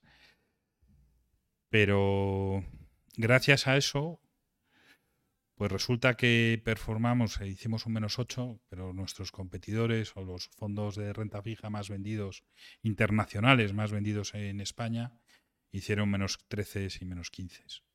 Entonces, pues bueno, dices, pues ni tan mal. De tal forma que, volviendo a lo de los agujeros, era un agujero que yo en diciembre lo, lo dije y se está en los medios publicado. El 2023 va a ser un año de dos dígitos para casi todos los gestores. Yo pensaba que casi todos los gestores conseguirían dos dígitos. Y luego hemos sido muy pocos. Entonces, nosotros hemos terminado en máximos históricos.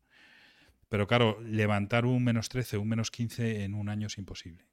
Y sobre todo si encima no haces dos dígitos en 2023. O sea, igual te lleva tres años salir del agujero. ¿Y cómo se hace una duración negativa de esto? Porque, vendiendo, vendiendo bonos de derivados de gobierno. Pues puedes vender de, de Italia, de España, de Alemania, del que creas que lo va a hacer peor. Luego resulta que todos hacen, lo hacen parecido. Nosotros nos fuimos cortos de España, que es poco solidario, pero porque creíamos que lo íbamos a hacer peor que los demás, pero al final lo hemos hecho parecido. Bueno, parecido, a ver. Eh, Portugal lo ha hecho mejor que nosotros. O sea, Portugal hace no mucho, hace menos de un año, pagaba tipos de interés más altos que nosotros. O sea que, que ni tan mal. Pero en su momento estuvimos cortos de Alemania, porque corto de Alemania era como, joder, si me pagan 0,5 por estar corto. Porque tú estabas vendido y el bono estaba a menos 0,5, pues al estar vendido es bastante contraintuitivo. Te están pagando medio punto. Si tú te vas corto de un bono de un bono negativo, es que esto en la Facultad de Económicas, igual ahora se empieza a estudiar, pero estoy seguro que cuando estudiaste tú, esto no era imposible, era impensable que, un bono estuviera negativo. Pues si te vas vendido, resulta que es positivo, menos menos es más. Entonces, era como bastante reconfortante saber que el carry iba a tu favor, pero aún así palmabas. Con lo cual, pues se te quita la afición un poco a, ese tipo de estrategia. Vale. Em, cuando hablamos de renta fija, muchas veces tenemos a pensar en productos que son exclusivamente de renta fija, pero he visto que tú en tus carteras, en tus entrevistas y tal, sale mucho la palabra coco, eh, que, que, el que está metido en, renta fija lo tiene muy claro, pero para el que no lo conoce no, ¿no? Eh, esto de los cocos son bonos contingente convertible, ¿no? De ahí viene la, contracción esta de coco, ¿no? Y lo interesante del caso es que son productos híbridos que tienen una parte de renta fija, de deuda, y, pueden tener potencialmente una parte también de, renta variable, ¿no? En el sentido de que podrían llegar a entrar en el capital de, la compañía, ¿no? Es decir, que, entre, que, en finanzas a veces tendemos a ser muy maximalistas o muy dicotómicos, ¿no? Renta fija, renta variable, pero la, la, verdad es que hay un continuo de productos siempre ahí, ¿no? Que al final entre ser propietario de una empresa o ser acreedor de la empresa, pues hay un montón de grados, ¿no? Igual que en la oferta monetaria vas desde tener billetes y monedas hasta tener eh, productos que no tienen esa liquidez, pero que el Banco Central lo, asocia con dinero, ¿no? Que están dentro de la M3, ¿no? Entonces te quería preguntar un poco, si, podías explicarnos un poco dentro de todo el mundo de la renta fija, ¿no? ¿Por qué hay productos como estos, los cocos, que te pueden parecer muy interesantes? ¿En qué se diferencian de, de un producto más, más monolítico de renta fija? En fin, un poquito por ahí que nos ilustres, ¿no? Porque es un mundo que yo creo que, es poco conocido para el inversor particular. Hay como, como cinco... en el mundo de la banca, el sector bancario es el sector más regulado. ¿eh? Entonces, normalmente las personas por regulado eh, tenemos, los que no estamos en finanzas, pues tenemos el taxi, ¿no? Uno se monta en un taxi y lo ve lleno de carteles. Quiere decir que está hiperregulado. ¿eh? O sea, todo, todo son carteles, tarifas, no sé qué. El tío eh, con no sé cuántos precintos, bueno, aquello ya se ve que es un asunto muy regulado. Además te montas en otro y está igual. Pues la banca es eso elevado a la n potencia. El otro día hablaba con un socio de un banco pequeñito español que, le digo, pero tío, ¿cómo os habéis hecho banco? O sea, o sea, ¿dónde os habéis metido? Por lo menos el 25% de vuestros recursos lo dedicáis no al cliente, sino a, reportar a los diferentes reguladores. Dice Rafa, no, el 25 no, el 35. Digo, bueno, pues ya me contarás dónde está el business este que se me está perdiendo a mí para, tener un banco pequeñito. Porque la regulación se dispara exponencialmente. El de una gestora es brutal, pues el de un banco es elevado a N. Entonces, eh, después de los rescates eh, bancarios y de la, de crisis del 2007 ¿no? de, los bancos, el regulador ha querido hacer una serie de colchones donde eh, los estados, es decir, el resto de ciudadanos no tengan que poner un duro para salvar a los bancos o tengan que poner muy poco dinero. Normalmente las crisis se solucionan absorbiendo otro banco al, que está tocado. Como vimos con Popular. Es muy raro ir a la liquidación, como vimos en Banco Madrid, eso es rarísimo. Em, porque al final, si tú dejas caer, yo que sé, un Bankia, pues eh, son millones de, votantes a los que sus cuentas corrientes se verían zozobrar todas las que fueran superiores.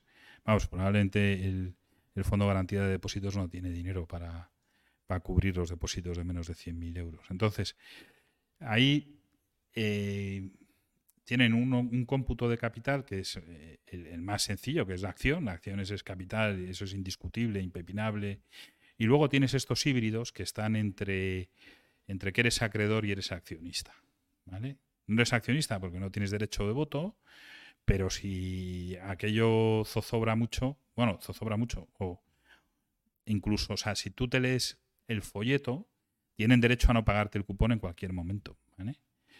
en cualquier momento y, sin preguntar. Es decir, que, no hace falta entrar en pérdidas para que no te paguen, no te paguen el cupón.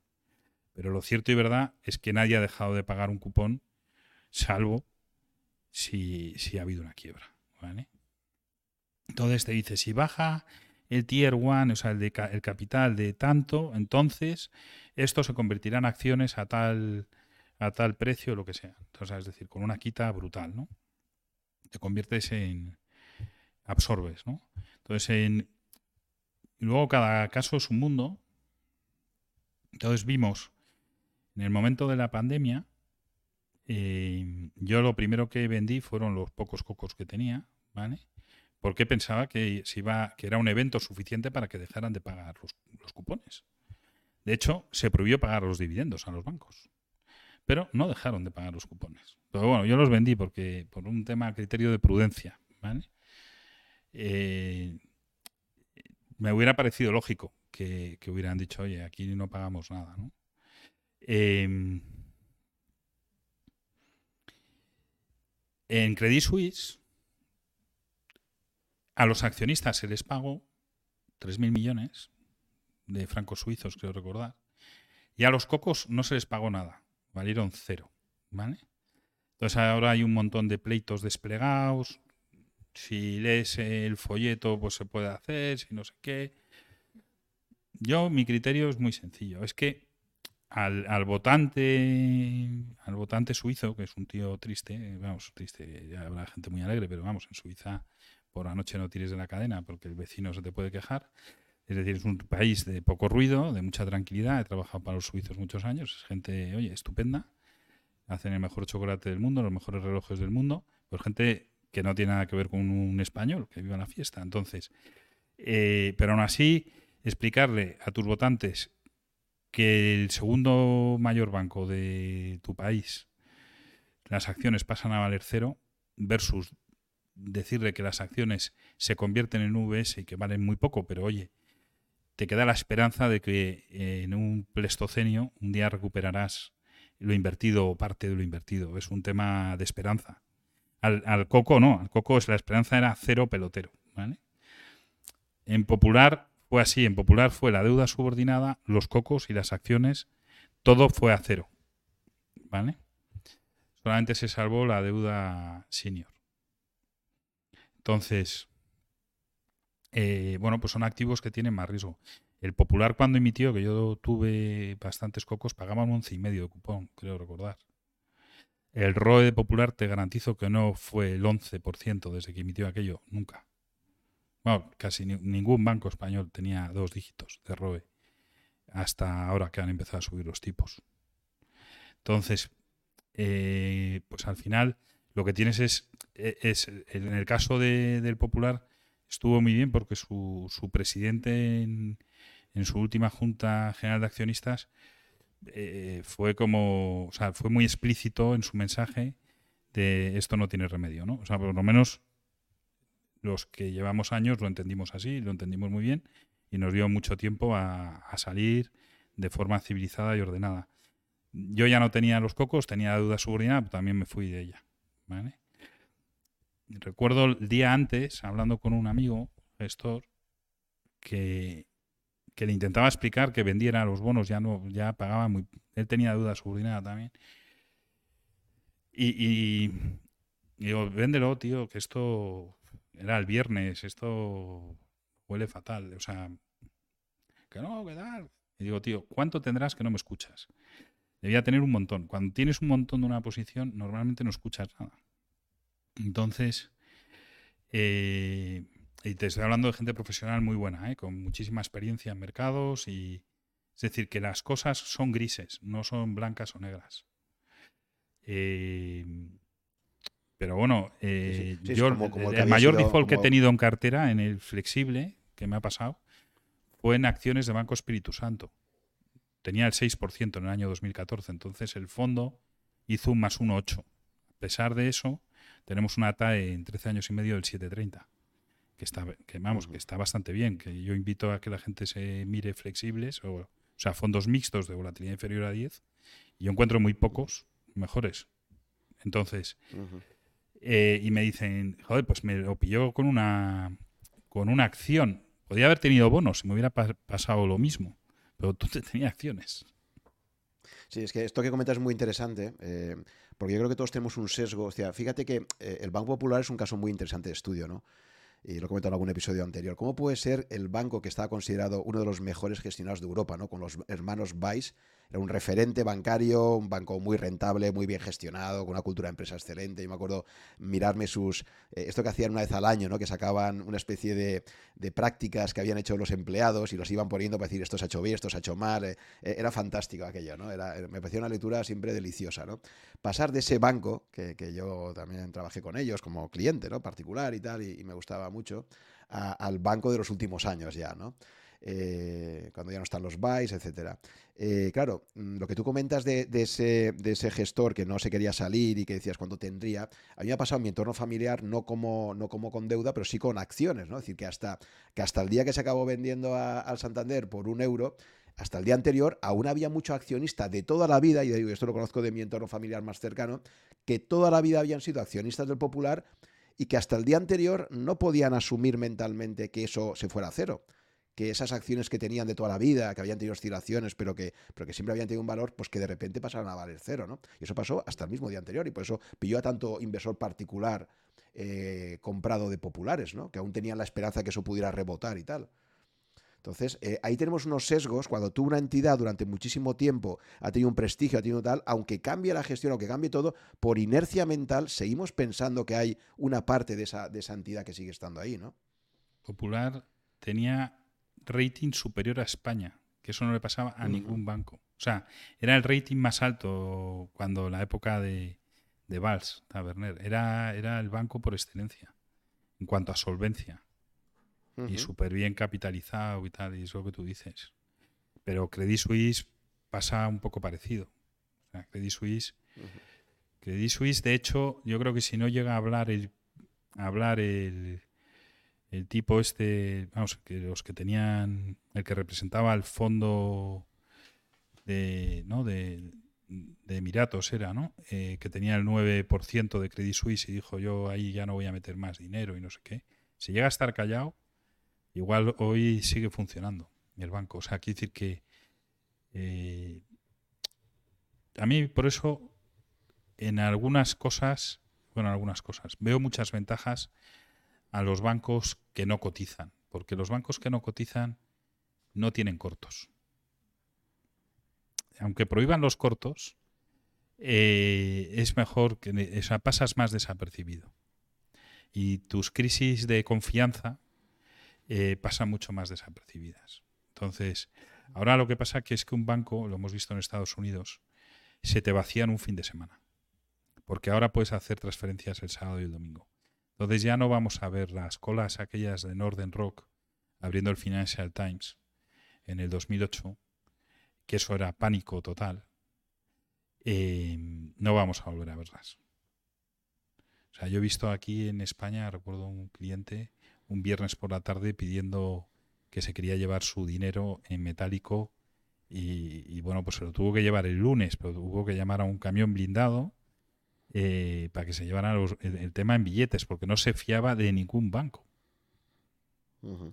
Debía ser el año 2008, no te hablo de mucho más lejos. Sí, sí, sí, no, yo recuerdo también esa época, sí, sí. O ir a, comprarse lingotes de oro y tal. En el 2008, efectivamente, septiembre, octubre y tal, la gente intentando sacar el dinero de los bancos como fuera y guardarlo en activos que creían más seguros, como el oro, por ejemplo, ¿no? Y dices que ahora se pueden hacer transferencias el fin de semana. Bueno, pero si el mercado no está abierto, el mercado interbancario no se puede operar, ¿no? Hasta no, pero tú las dejas lanzadas, yo creo que sí. Que lanzadas ya. y, entran. y entran aunque el mercado. Persiana, vamos, yo un Bizum lo hago, desde luego. Y, tú abres la persiana el lunes de tu banco y tu banco ya no tiene dinero. No sé si se ejecutarán o no se ejecutarán, pero no tienes que ir a la ventanilla.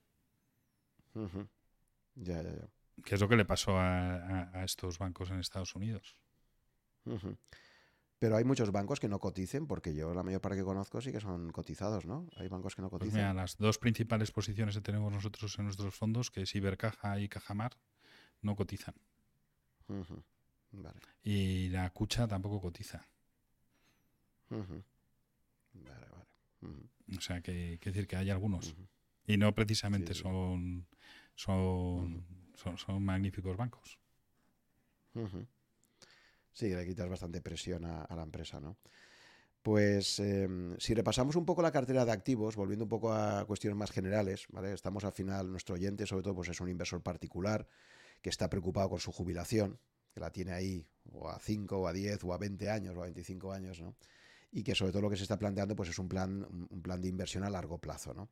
¿Qué consejos generales le darías? Ya sé que al final cada, inversor tiene sus perfiles de riesgo, sus circunstancias personales, etcétera, pero en general, ¿recomendaciones generales que darías eh, a un inversor sensato que quiera invertir con esa visión de largo plazo, que tenga paciencia, lo que decías tú, ¿no? que no se ponga nervioso y tal?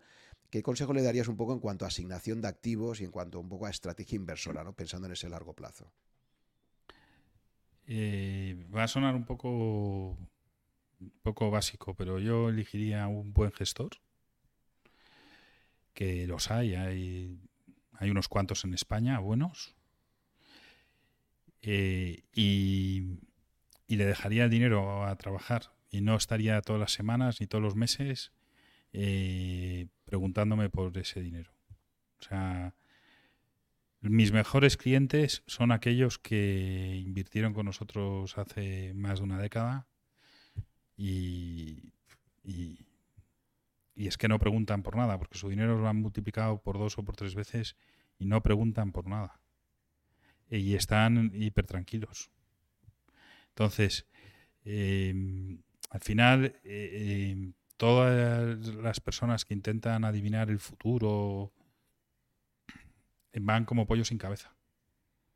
Y cambiando de gestor, y cambiando de fondo, y cambiando de índice, y ahora hay unas ensaladas de, fondos eh, esto que, es, que te hacen esclavos de seguir semejante infierno. Vamos, a mí me parece eh, eh, que al final a dónde te llevan. O sea, luego dices, es que... para, ¿Cuál es tu objetivo de rentabilidad? Entonces, en función de cuál es tu objetivo de rentabilidad y cuál es tu horizonte temporal, que son las dos preguntas que te tienes que hacer, eh, entonces dice, no, es que mi objetivo de rentabilidad es doblar cada año. Pues te digo, mira, tío, vete al casino y lo perderás todo. O sea, mm, es imposible. O sea, olvídate. O sea, eso es imposible. Entonces, si tu objetivo de rentabilidad está dentro de un orden de, oye, pues la bolsa que me puede dar. Porque con el retrovisor todo es muy fácil. No, es que había que haber invertido en el S&P 500 hace 15 años. Mira, en España no se vendían fondos de renta variable americana ni había un gestor de renta variable americana en España hace 15 años. Y todavía hoy hay gestores que solamente gestionan eh, bolsa española o ibérica y algunos solo bolsa europea. Y muy pocos gestionamos fondos globales. O sea, Quiere decir, no, pero me voy a una gestora internacional. Es que hasta hace muy poco no había gestoras internacionales en España. Entonces, y cuidado, porque había alguna gestora, sí que hubo, que hacía gestión internacional. Me estoy acordando de una que efectivamente estuvo bajo el agua 15 años, que está muy bien, pero tienes que aguantar 15 años debajo del agua. Y a lo mejor si tú tienes 70, pues no te apetece estar hasta los 85 debajo del agua. No, no, ¿eh? O lo llevas mal, o, con menos alegría. Entonces, ¿cuál es tu horizonte temporal? Y sobre ese horizonte temporal, márcate una rentabilidad sensata. Que los activos eh, históricamente te lo hayan podido pagar. Entonces, pedirle a la bolsa rentabilidades superiores al 8, pues bueno, pues habrá años que sí, que te dan un veintitantos, pero hay otros años que te hacen un menos 30. Entonces, de media, un más 8 puede ser mm, eh, puede estar muy bien. Con tipos negativos que hemos tenido, pues nuestro fondo de, bonos ha dado, creo que es un 3,5 o un 3,30 de rentabilidad. Pero es que la media del sector está en rentabilidades negativas. O sea, pues bueno, pues tampoco está mal, pero no le puedes pedir eh, tener dos dígitos, o sea, ¿no? si la cartera está pagando un 6, pues quitarle los gastos y eso es más o menos lo que... Cosas sensatas. Y hay gestoras muy buenas en España, muy buenas. Hay cinco o seis gestoras extraordinarias, hay gestores algunos más. Entonces, confía en ellos, eh, haz una ensalada pequeñita, o sea, no por más diversificar vas a llegar más lejos. Y, y estate tranquilo y disfruta de la vida. Yo, salvo que seas que esto sea tu afición o tu o te entretenga muchísimo, ¿no? Pero si tienes otras aficiones, dedícate a ellas. Que trabaje, ya pagas las comisiones para que trabajen otros por ti. Mm. Eso es así de sencillo, ¿eh? eh Juan. O sea, otros dicen, no, pues como Vogel, 60, 40, 40. Mira, hazlo como Dios te... O sea, como tú te veas y lo vas a notar en las crisis, es cuando notas de verdad cuál es tu perfil de riesgo. Si has estado cómodo o incómodo.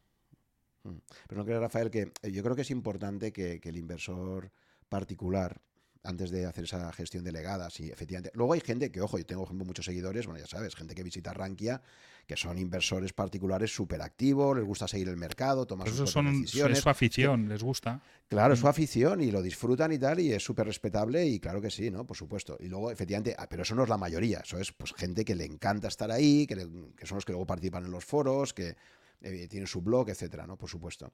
Eh, pero luego, efectivamente, pero eso no es la mayoría. La mayoría de inversores al final pues son gente que tiene su trabajo, que se dedica a sus cosas y que luego lo que sí que se ha dado cuenta es que tiene primero que ahorrar, fundamental, o sea, ir generando un ahorro, y segundo, que luego tiene que decir cómo invertir ese ahorro, porque para mí las dos cosas son igual de importantes. A veces nos quedamos solo en la parte del ahorro, pero si generas un ahorro y luego no lo inviertes bien, pues vas a tener un problema también, ¿de acuerdo? Porque lo que está claro es que tal y como está el tema de la pirámide eh, demográfica, de la sostenibilidad de la subida social española, etcétera, lo que está claro es que o te vas creando un fondo de inversión propio para el futuro o no confíes en que, en que el sector público vaya a ser el que te va a estar sacando las castañas del fuego ¿no? en, tu, en tu jubilación. Pues yo me estaba dirigiendo a la gente no aficionada, con poca afición. ¿vale? Sí, sí, sí. sí que quiere simplificar su vida. Y te advierto una cosa, muy probablemente el que simplifique su vida va a performar mejor, me atrevo a decir, que el 80% de los aficionados. Fíjate lo que te digo, ¿eh? Que cuidado con las quiero decir, cuidado con las aficiones, que a veces eh, es como yo quiero correr el tour. Bueno, vale, pues venga, pues, corre el tour. Que a lo mejor eh, te da una tendinitis de. Es decir, que no, no es evidente, ¿no? O yo quiero correr el Dakar. Bueno, cuidado, que igual te matas. O sea. Sí, sí, no, no. Y el, caso, el caso más extremo de eso, que lo comento en algún podcast, es eh, precisamente gente que tenía inversiones y que luego lamentablemente había fallecido. Se descubre mucho más tarde que tienen esas inversiones. Si las habían hecho en activos razonables, han obtenido unas rentabilidades fantásticas y porque no habían hecho nada, claro, no podían hacerlo hasta que se descubre que estaba esa inversión ahí, ¿no? Claro, habían estado totalmente tranquilos, no habían tocado la inversión y la inversión había ido componiendo en el tiempo. O sea, que caso más extremo de, no ser nada activo, ¿no? Exacto, pues yo esos, esa gente son personas eh, muy sensatas, pero han tomado una decisión importante, que es ir a un, a un buen gestor. Eh, ¿De quién, de quién yo huiría? Es fácil decirlo, ¿vale? Pero es difícil hacerlo. Yo iría de los psicólogos financieros, de los masajistas financieros, de los lectores de tu futuro. No del mercado, ¿eh? no de los lectores de mercado, eso subiría completamente, pero es súper difícil. pero de los que ya te van a leer tu curva de vida. ¿eh? Entonces, te, en función de eso, eh, te hacen un plan de inversiones. Mira, macho, o sea, háblame dónde va a estar mi dinero. ¿Cuál es tu track record? ¿Cuál es el horizonte temporal? ¿Y qué puedo esperar yo de la cartera? Que todo lo demás, uno se tiene que conocer a sí mismo. Esto lo repite mucho Julián, mi socio, citando a Aristóteles. Lo más difícil es conocerse a uno mismo. Y eso no lo va a hacer un asesor financiero. Por eso les llamo psicólogos o masajistas, que es al final gente que se tiene que reunir con sus clientes todos los meses a tomar el café, a, explicarles que le va bien China, pero le va mal Japón, pero le va bien no sé qué, y al final tiene una ensalada donde lo que, lo que ganan no lo venden porque así vamos a ver al cliente con cosas en positivo y lo que pierden lo venden para no ir con cosas en negativo. Es que esto yo lo he visto y encima van hasta con un boli verde. O sea, esa pelota, perdón, es, es tremendo huir de eso. O sea, si vais a una reunión y el tío se presenta con un boli verde, echaros a temblar. ¿Eh? O sea, cosas sencillas. O sea, tío, boli puede ser negro o, azul. Yo, verde o sea, ¿eh? verde lo que quiero ver es el resultado, pero no el boli. ¿eh? Yo eso nunca lo he visto. Hay bolis verdes. Pues yo lo he visto, yo lo he visto, o sea, lo he visto. O sea, bandera roja, ¿no? Boli verde, bandera roja. Yo qué sé, el tío habrá leído un libro de psicología y, va con esto. Oye, Rafael, y, al respecto también, tú sabes que cada vez más hay, una, hay una, tendencia internacional hacia, hacia, los índices, hacia la indexación, ¿no? porque al final es una forma de, de inversión eh, diversificada, por definición, y de bajo coste. ¿no? Entonces, te quería preguntar cómo ves un poco este movimiento de, la indexación. Es una alternativa ¿no? a la gestión activa. Eh, y sabes que por volumen de mercado pues ha ido creciendo, ¿no? Desde que Bogle lanzó su primer fondo allá en los 70, pues ha sido una tendencia clara, ¿no? Eh, ¿cómo, lo ves desde el punto de vista de la gestión activa? Sabes que hay un gran debate ¿no? entre si está justificado el, pagar lo que cuesta una gestión activa versus a una estrategia de indexación. ¿no? Eh, ¿Cuál sería un poco tu, punto de vista al respecto? Pues mira, con respecto a esto, haría dos. Bueno, varias reflexiones. Una, la indexación en renta fija.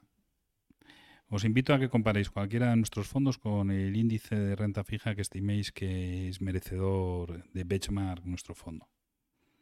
Y debatimos de lejos, pero no por uno o dos puntos, de lejos. Es decir, es baratísimo es carísimo invertir en un benchmark de, renta fija. A mí me parece. ¿eh? En, renta variable.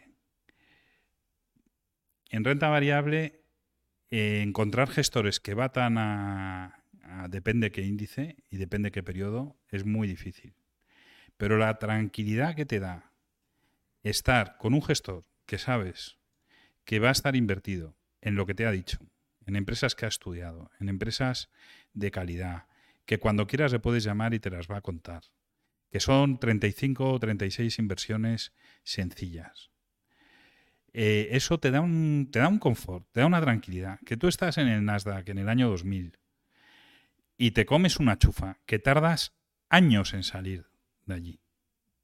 Años. Entonces, eh, pues hay perfiles que sí que está muy bien. Eh, a mí hay un índice que me encanta, que es el MSCI World con dividendos. Parece que es un índice, bueno, el 60% es Estados Unidos, pero es un índice eh, bastante ambicioso de batir.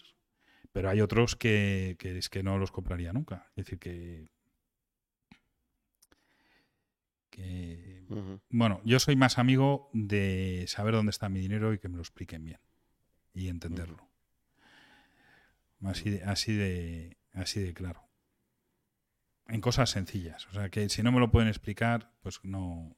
O, no, soy capaz de entenderlo o no, no lo tengo. Yo creo que, yo creo que no crees que hay unos mercados también más eficientes que otros. Es decir, al final, yo puedo entender más un, gestor de valor, por ejemplo, que busca compañías de baja capitalización, de compañías que no están tan seguidas por el mercado, son más desconocidas, etcétera. Yo ahí conceptualmente puedo entender que, que sea más fácil obtener valor porque esa compañía no la está mirando tanta gente como las empresas más, más grandes por capitalización o, mercados como el americano, que por definición suele tener muchísima más gente mirando y tal, ¿no? Entonces, intuitivamente yo pensaría que hay mercados que tienden a ser más eficientes que otros. Es decir, batir a un SP500 lo veo bastante más complicado que batir a índices eh, europeos, o no digamos ya en la India, o en países emergentes, o en no sé qué, ¿no? Conceptualmente yo por lo menos lo pensaría un poco así, ¿no? Eh, no sé si tú compares un poco esa visión, ¿no? Pero yo creo que una forma de poner un poco en valor la gestión activa, pues también depende un poco de, del universo de análisis que tengas, ¿no? Y sí que puedo entender que haya mucho gestor europeo bueno, que sepa analizar compañías y tal, pero aún así luego te encuentras con sorpresa. Es decir, que hay gente que invierte con valor y se mete en Tesla, por ejemplo, ¿no? Se mete en Amazon o se mete en, compañías eh, o en Meta, ¿no? Se ves mucho gestor value que lo está haciendo, ¿no? Entonces, quería preguntarte un poco al respecto de esto, ¿no? ¿Crees que, que sigue habiendo valor en la gestión activa si eres un buen gestor? Aunque sean compañías que están mirando muchísimos analistas, o crees que por definición siempre será más fácil encontrar valor en, en compañías menos, menos analizadas? yo creo que, se puede encontrar valor en los dos sitios. Es, no, no es incompatible un sitio u otro. O sea, al final las grandes suelen tener algún denominador común y ese su capacidad de liderazgo y su capacidad de monopolio que, que tienen, ¿no? Pues en redes sociales, ya que has mencionado Meta, o en todo lo que es el almacenamiento en la nube, pues Amazon. Eh, o no te digo nada en, a nivel de logística, el peso que tiene Amazon en los pocos países en los que opera. La gente se cree que está en todo el mundo y no y está en muy pocos sitios. Y, y pueden ser negocios extraordinariamente buenos, ¿no? Sobre el retorno sobre el capital, un retorno sobre el capital alto y unas barreras de entrada que el propio regulador te las va aumentando. Porque cuando te empiezan a poner pues volvemos a lo del taxi, ¿no? Eh, todo tipo de, trabas y de son al final son barreras de entrada. Al final tienes que comprar una licencia, tienes que aquí no monta un taxi el primero que llega, no, no, los números son clausus. Bueno, pues ahora ten todos los controles de seguridad, de datos, de que puede la inversión que hace Amazon anualmente para montar otra red social. O sea, ahora dice, no, que va a salir un competidor nuevo. Pues, pues, es que es una barrera de entrada en inversión bestial, que es que lo han, eh, el propio regulador de querer controlar, al final eh, se convierte lo que era una desventaja a priori, se convierte en una ventaja. Entonces, eh, yo creo que es compatible tener, tener un mix de compañías, no, no el tamaño, a mí el tamaño eh, en este caso no importa, no es lo más relevante. Lo más relevante es el negocio, la calidad del negocio. Y unas veces hay negocios que una compañía pequeña es imposible que las haga, o sea, que, no se puede acercar, porque es que eh, solo hay dos o tres compañías en el mundo que pueden hacer esos servicios.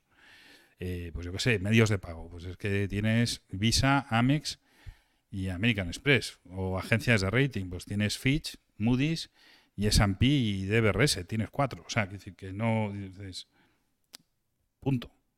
Y que coticen, pues igual tienen menos. Entonces, eh, tienes que ser un buen selector de, negocios. Pienso yo, ¿eh? en lo que es en renta variable. Y tienes que ser un tío con cierta cintura. ¿En qué sentido? Eh, que nadie, bueno, que el que quiera buscar, ya tengo muchos enemigos en, la vida, o sea, no, me importa. Si tú eres un buen gestor de, de renta variable ibérica, pues abre un poquito el abanico. Que si hay una oportunidad en Francia, pues cómprala también, chico, no pasa nada. O sea, eh, después de 20 años estudiando España, pues igual se te ha quedado pequeña ya, ¿no? O sea, quiero decir, esfuérzate, mira a ver si en Italia, en Alemania, o sea, no tengas miedo, ¿eh?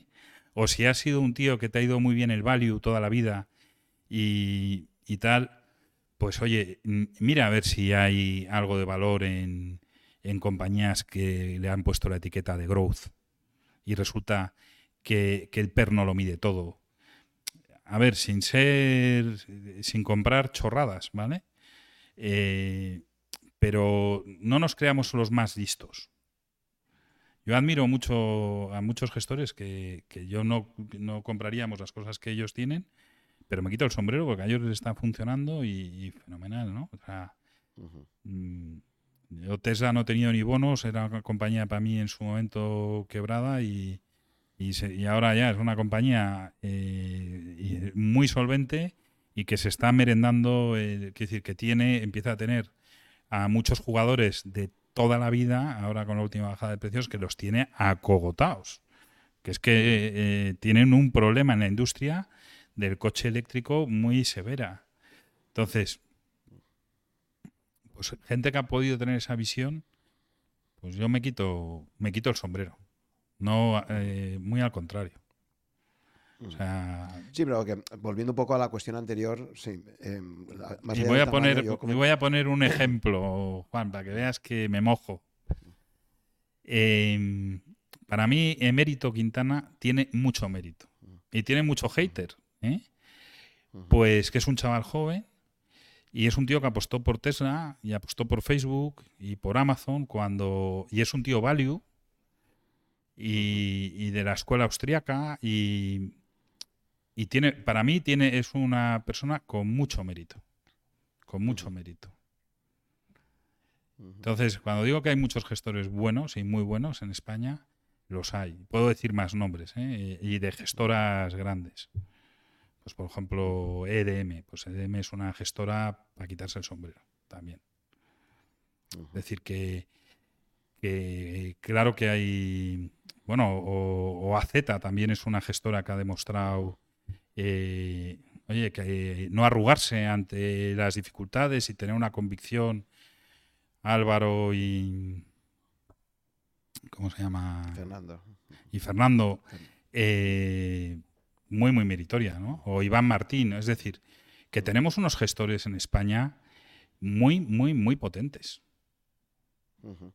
Muy potentes. Entonces, a veces nos vamos a. No quiero decir nombres porque no conozco las gestoras internacionales. Pues nos vamos a nombres exóticos cuando los tenemos aquí.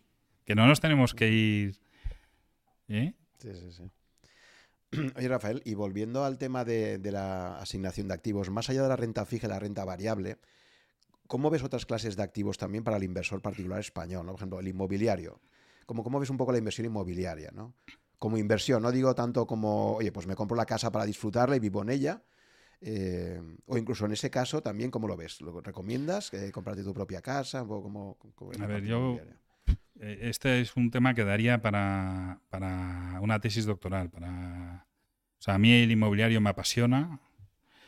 Eh, le he dedicado mucho tiempo a su a, a seguirlo.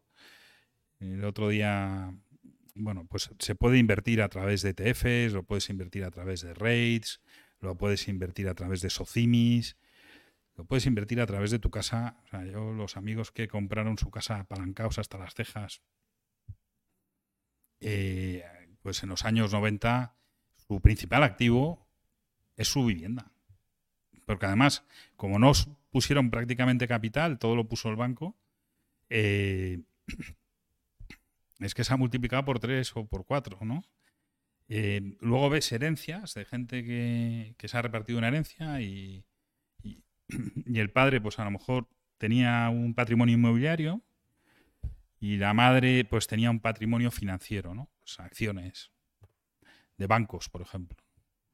Y resulta que, que mentalmente uno pensaba que la familia rica era, me invento, la de la madre y los pobres los del padre. Y bueno, resulta que cuando se hace el cuaderno particional, pues el inmobiliario vale más que las acciones, porque los bancos han tenido, y en España ha habido, bueno, no digo nada de las Matildes, para que vamos a comentarlas, ¿no?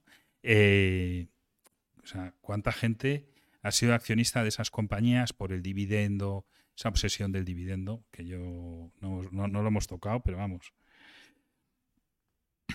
O sea, benditos cupones y malditos dividendos. Cuidado con los dividendos. O sea, eh, la- la- eh, o sea, invertir por el dividend yield sin más eh, me parece gran error. Entonces, en, ¿Pero por qué? ¿Por qué? Claro, pues porque el dividendo se ha pagado Telefónica siempre, ¿no? ujú. Y mira eh, dónde está, ¿no? ¿Sabes? O sea, quiere decir que y hay otras compañías que no han pagado dividendo nunca y mira dónde están. O sea, es decir, si Sí. tú eres capaz de reinvertir tus beneficios a un retorno sobre el capital sensacional, no me des el dinero, tronco, no me lo des, por favor, inviértelo.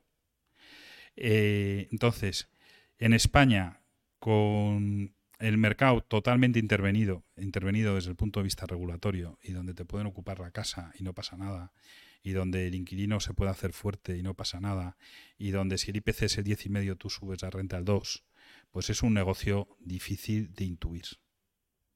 Porque el retorno sobre el capital, salvo que te vayas a barrios, entre comillas, mmm, complejos, el retorno sobre el capital en cuanto a dividend yield, vamos a decir, en cuanto a renta, es muy bajo si vas a barrios buenos. Eh, el retorno intrínseco, es decir, lo que puede valer ese inmueble si te vas a una zona buena, pues yo creo que la regularización va a ser mucho mayor, a 20 años vista, que si vas a una zona mala. Diversificar en inmuebles, eh, pues Amancio Ortega puede, porque tiene un patrimonio inmenso y lo hace y, no lo considero ningún tonto, sino todo lo contrario, y tiene unas inversiones inmobiliarias tremendas en Pontegadea. Eh, claro, está muy diversificado. ¿Cuántos patrimonios hay de ese tamaño? Pues pocos. Eh, invertir en, hoteles para alquilar, invertir en invertir en locales, pues en locales en España, con todo el cierre de oficinas, ha sido muy complicado. Invertir en garajes, pues no sabemos qué va a pasar si en las ciudades se va a poder entrar en coche o no. Es decir, hay muchas cosas que, hábitos que cambian, que al final es lo mismo. Vete a un buen gestor de inmuebles. Si tú no eres un profesional de, de, los mismos, ¿no?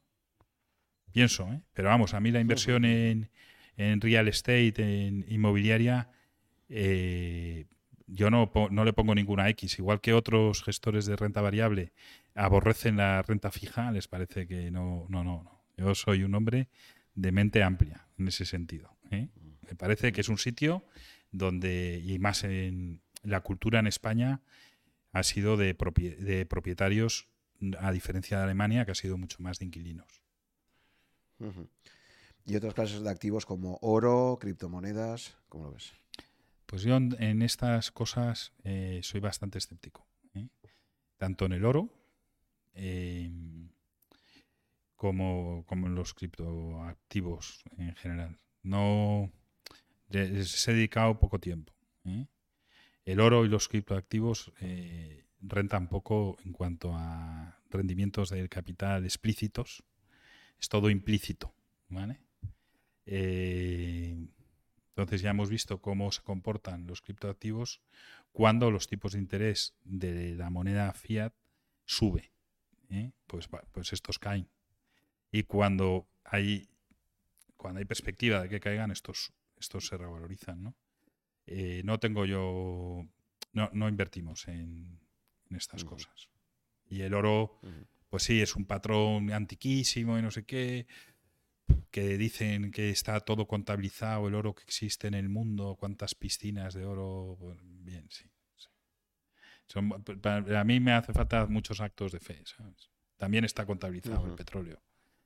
¿eh? Y tendría que valer 300 dólares y, bueno, y ahora se revaloriza un 2 y, la gente baila. O sea, que decir, son cosas que, que te tienes que dedicar a dos o tres cosas. Como quieras acertar eh, otra cosa a evitar, un fondo que haga cinco o seis estrategias, huir, huir.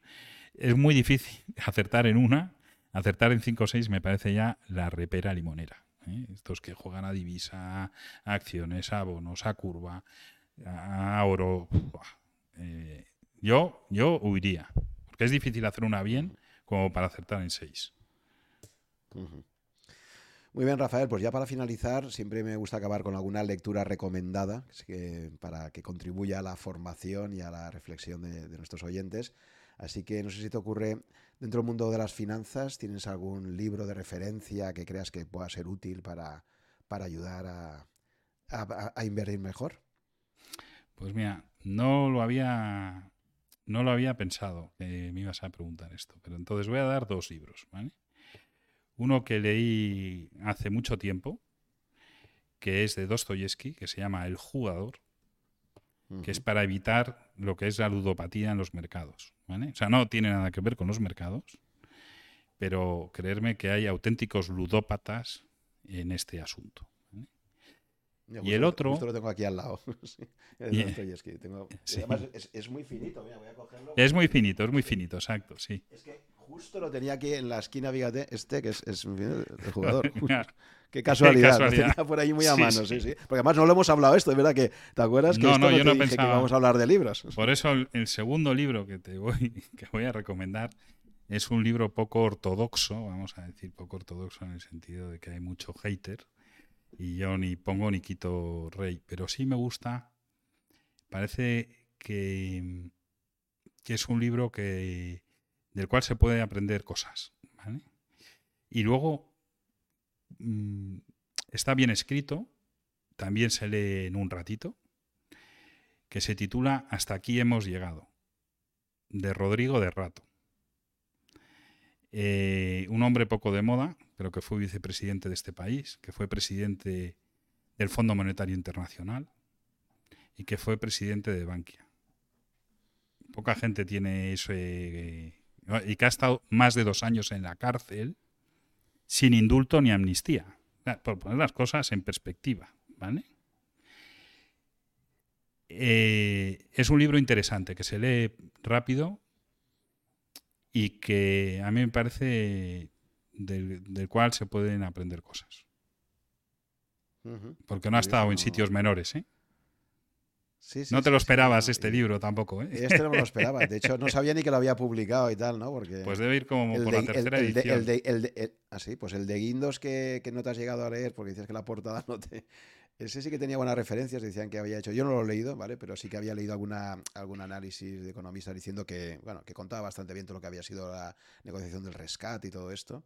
Pero no, el de Rato no, no tenía la referencia, así que sí, sí, lo El de Guindos me lo leeré, ¿eh? Me lo leeré porque porque me interesa también.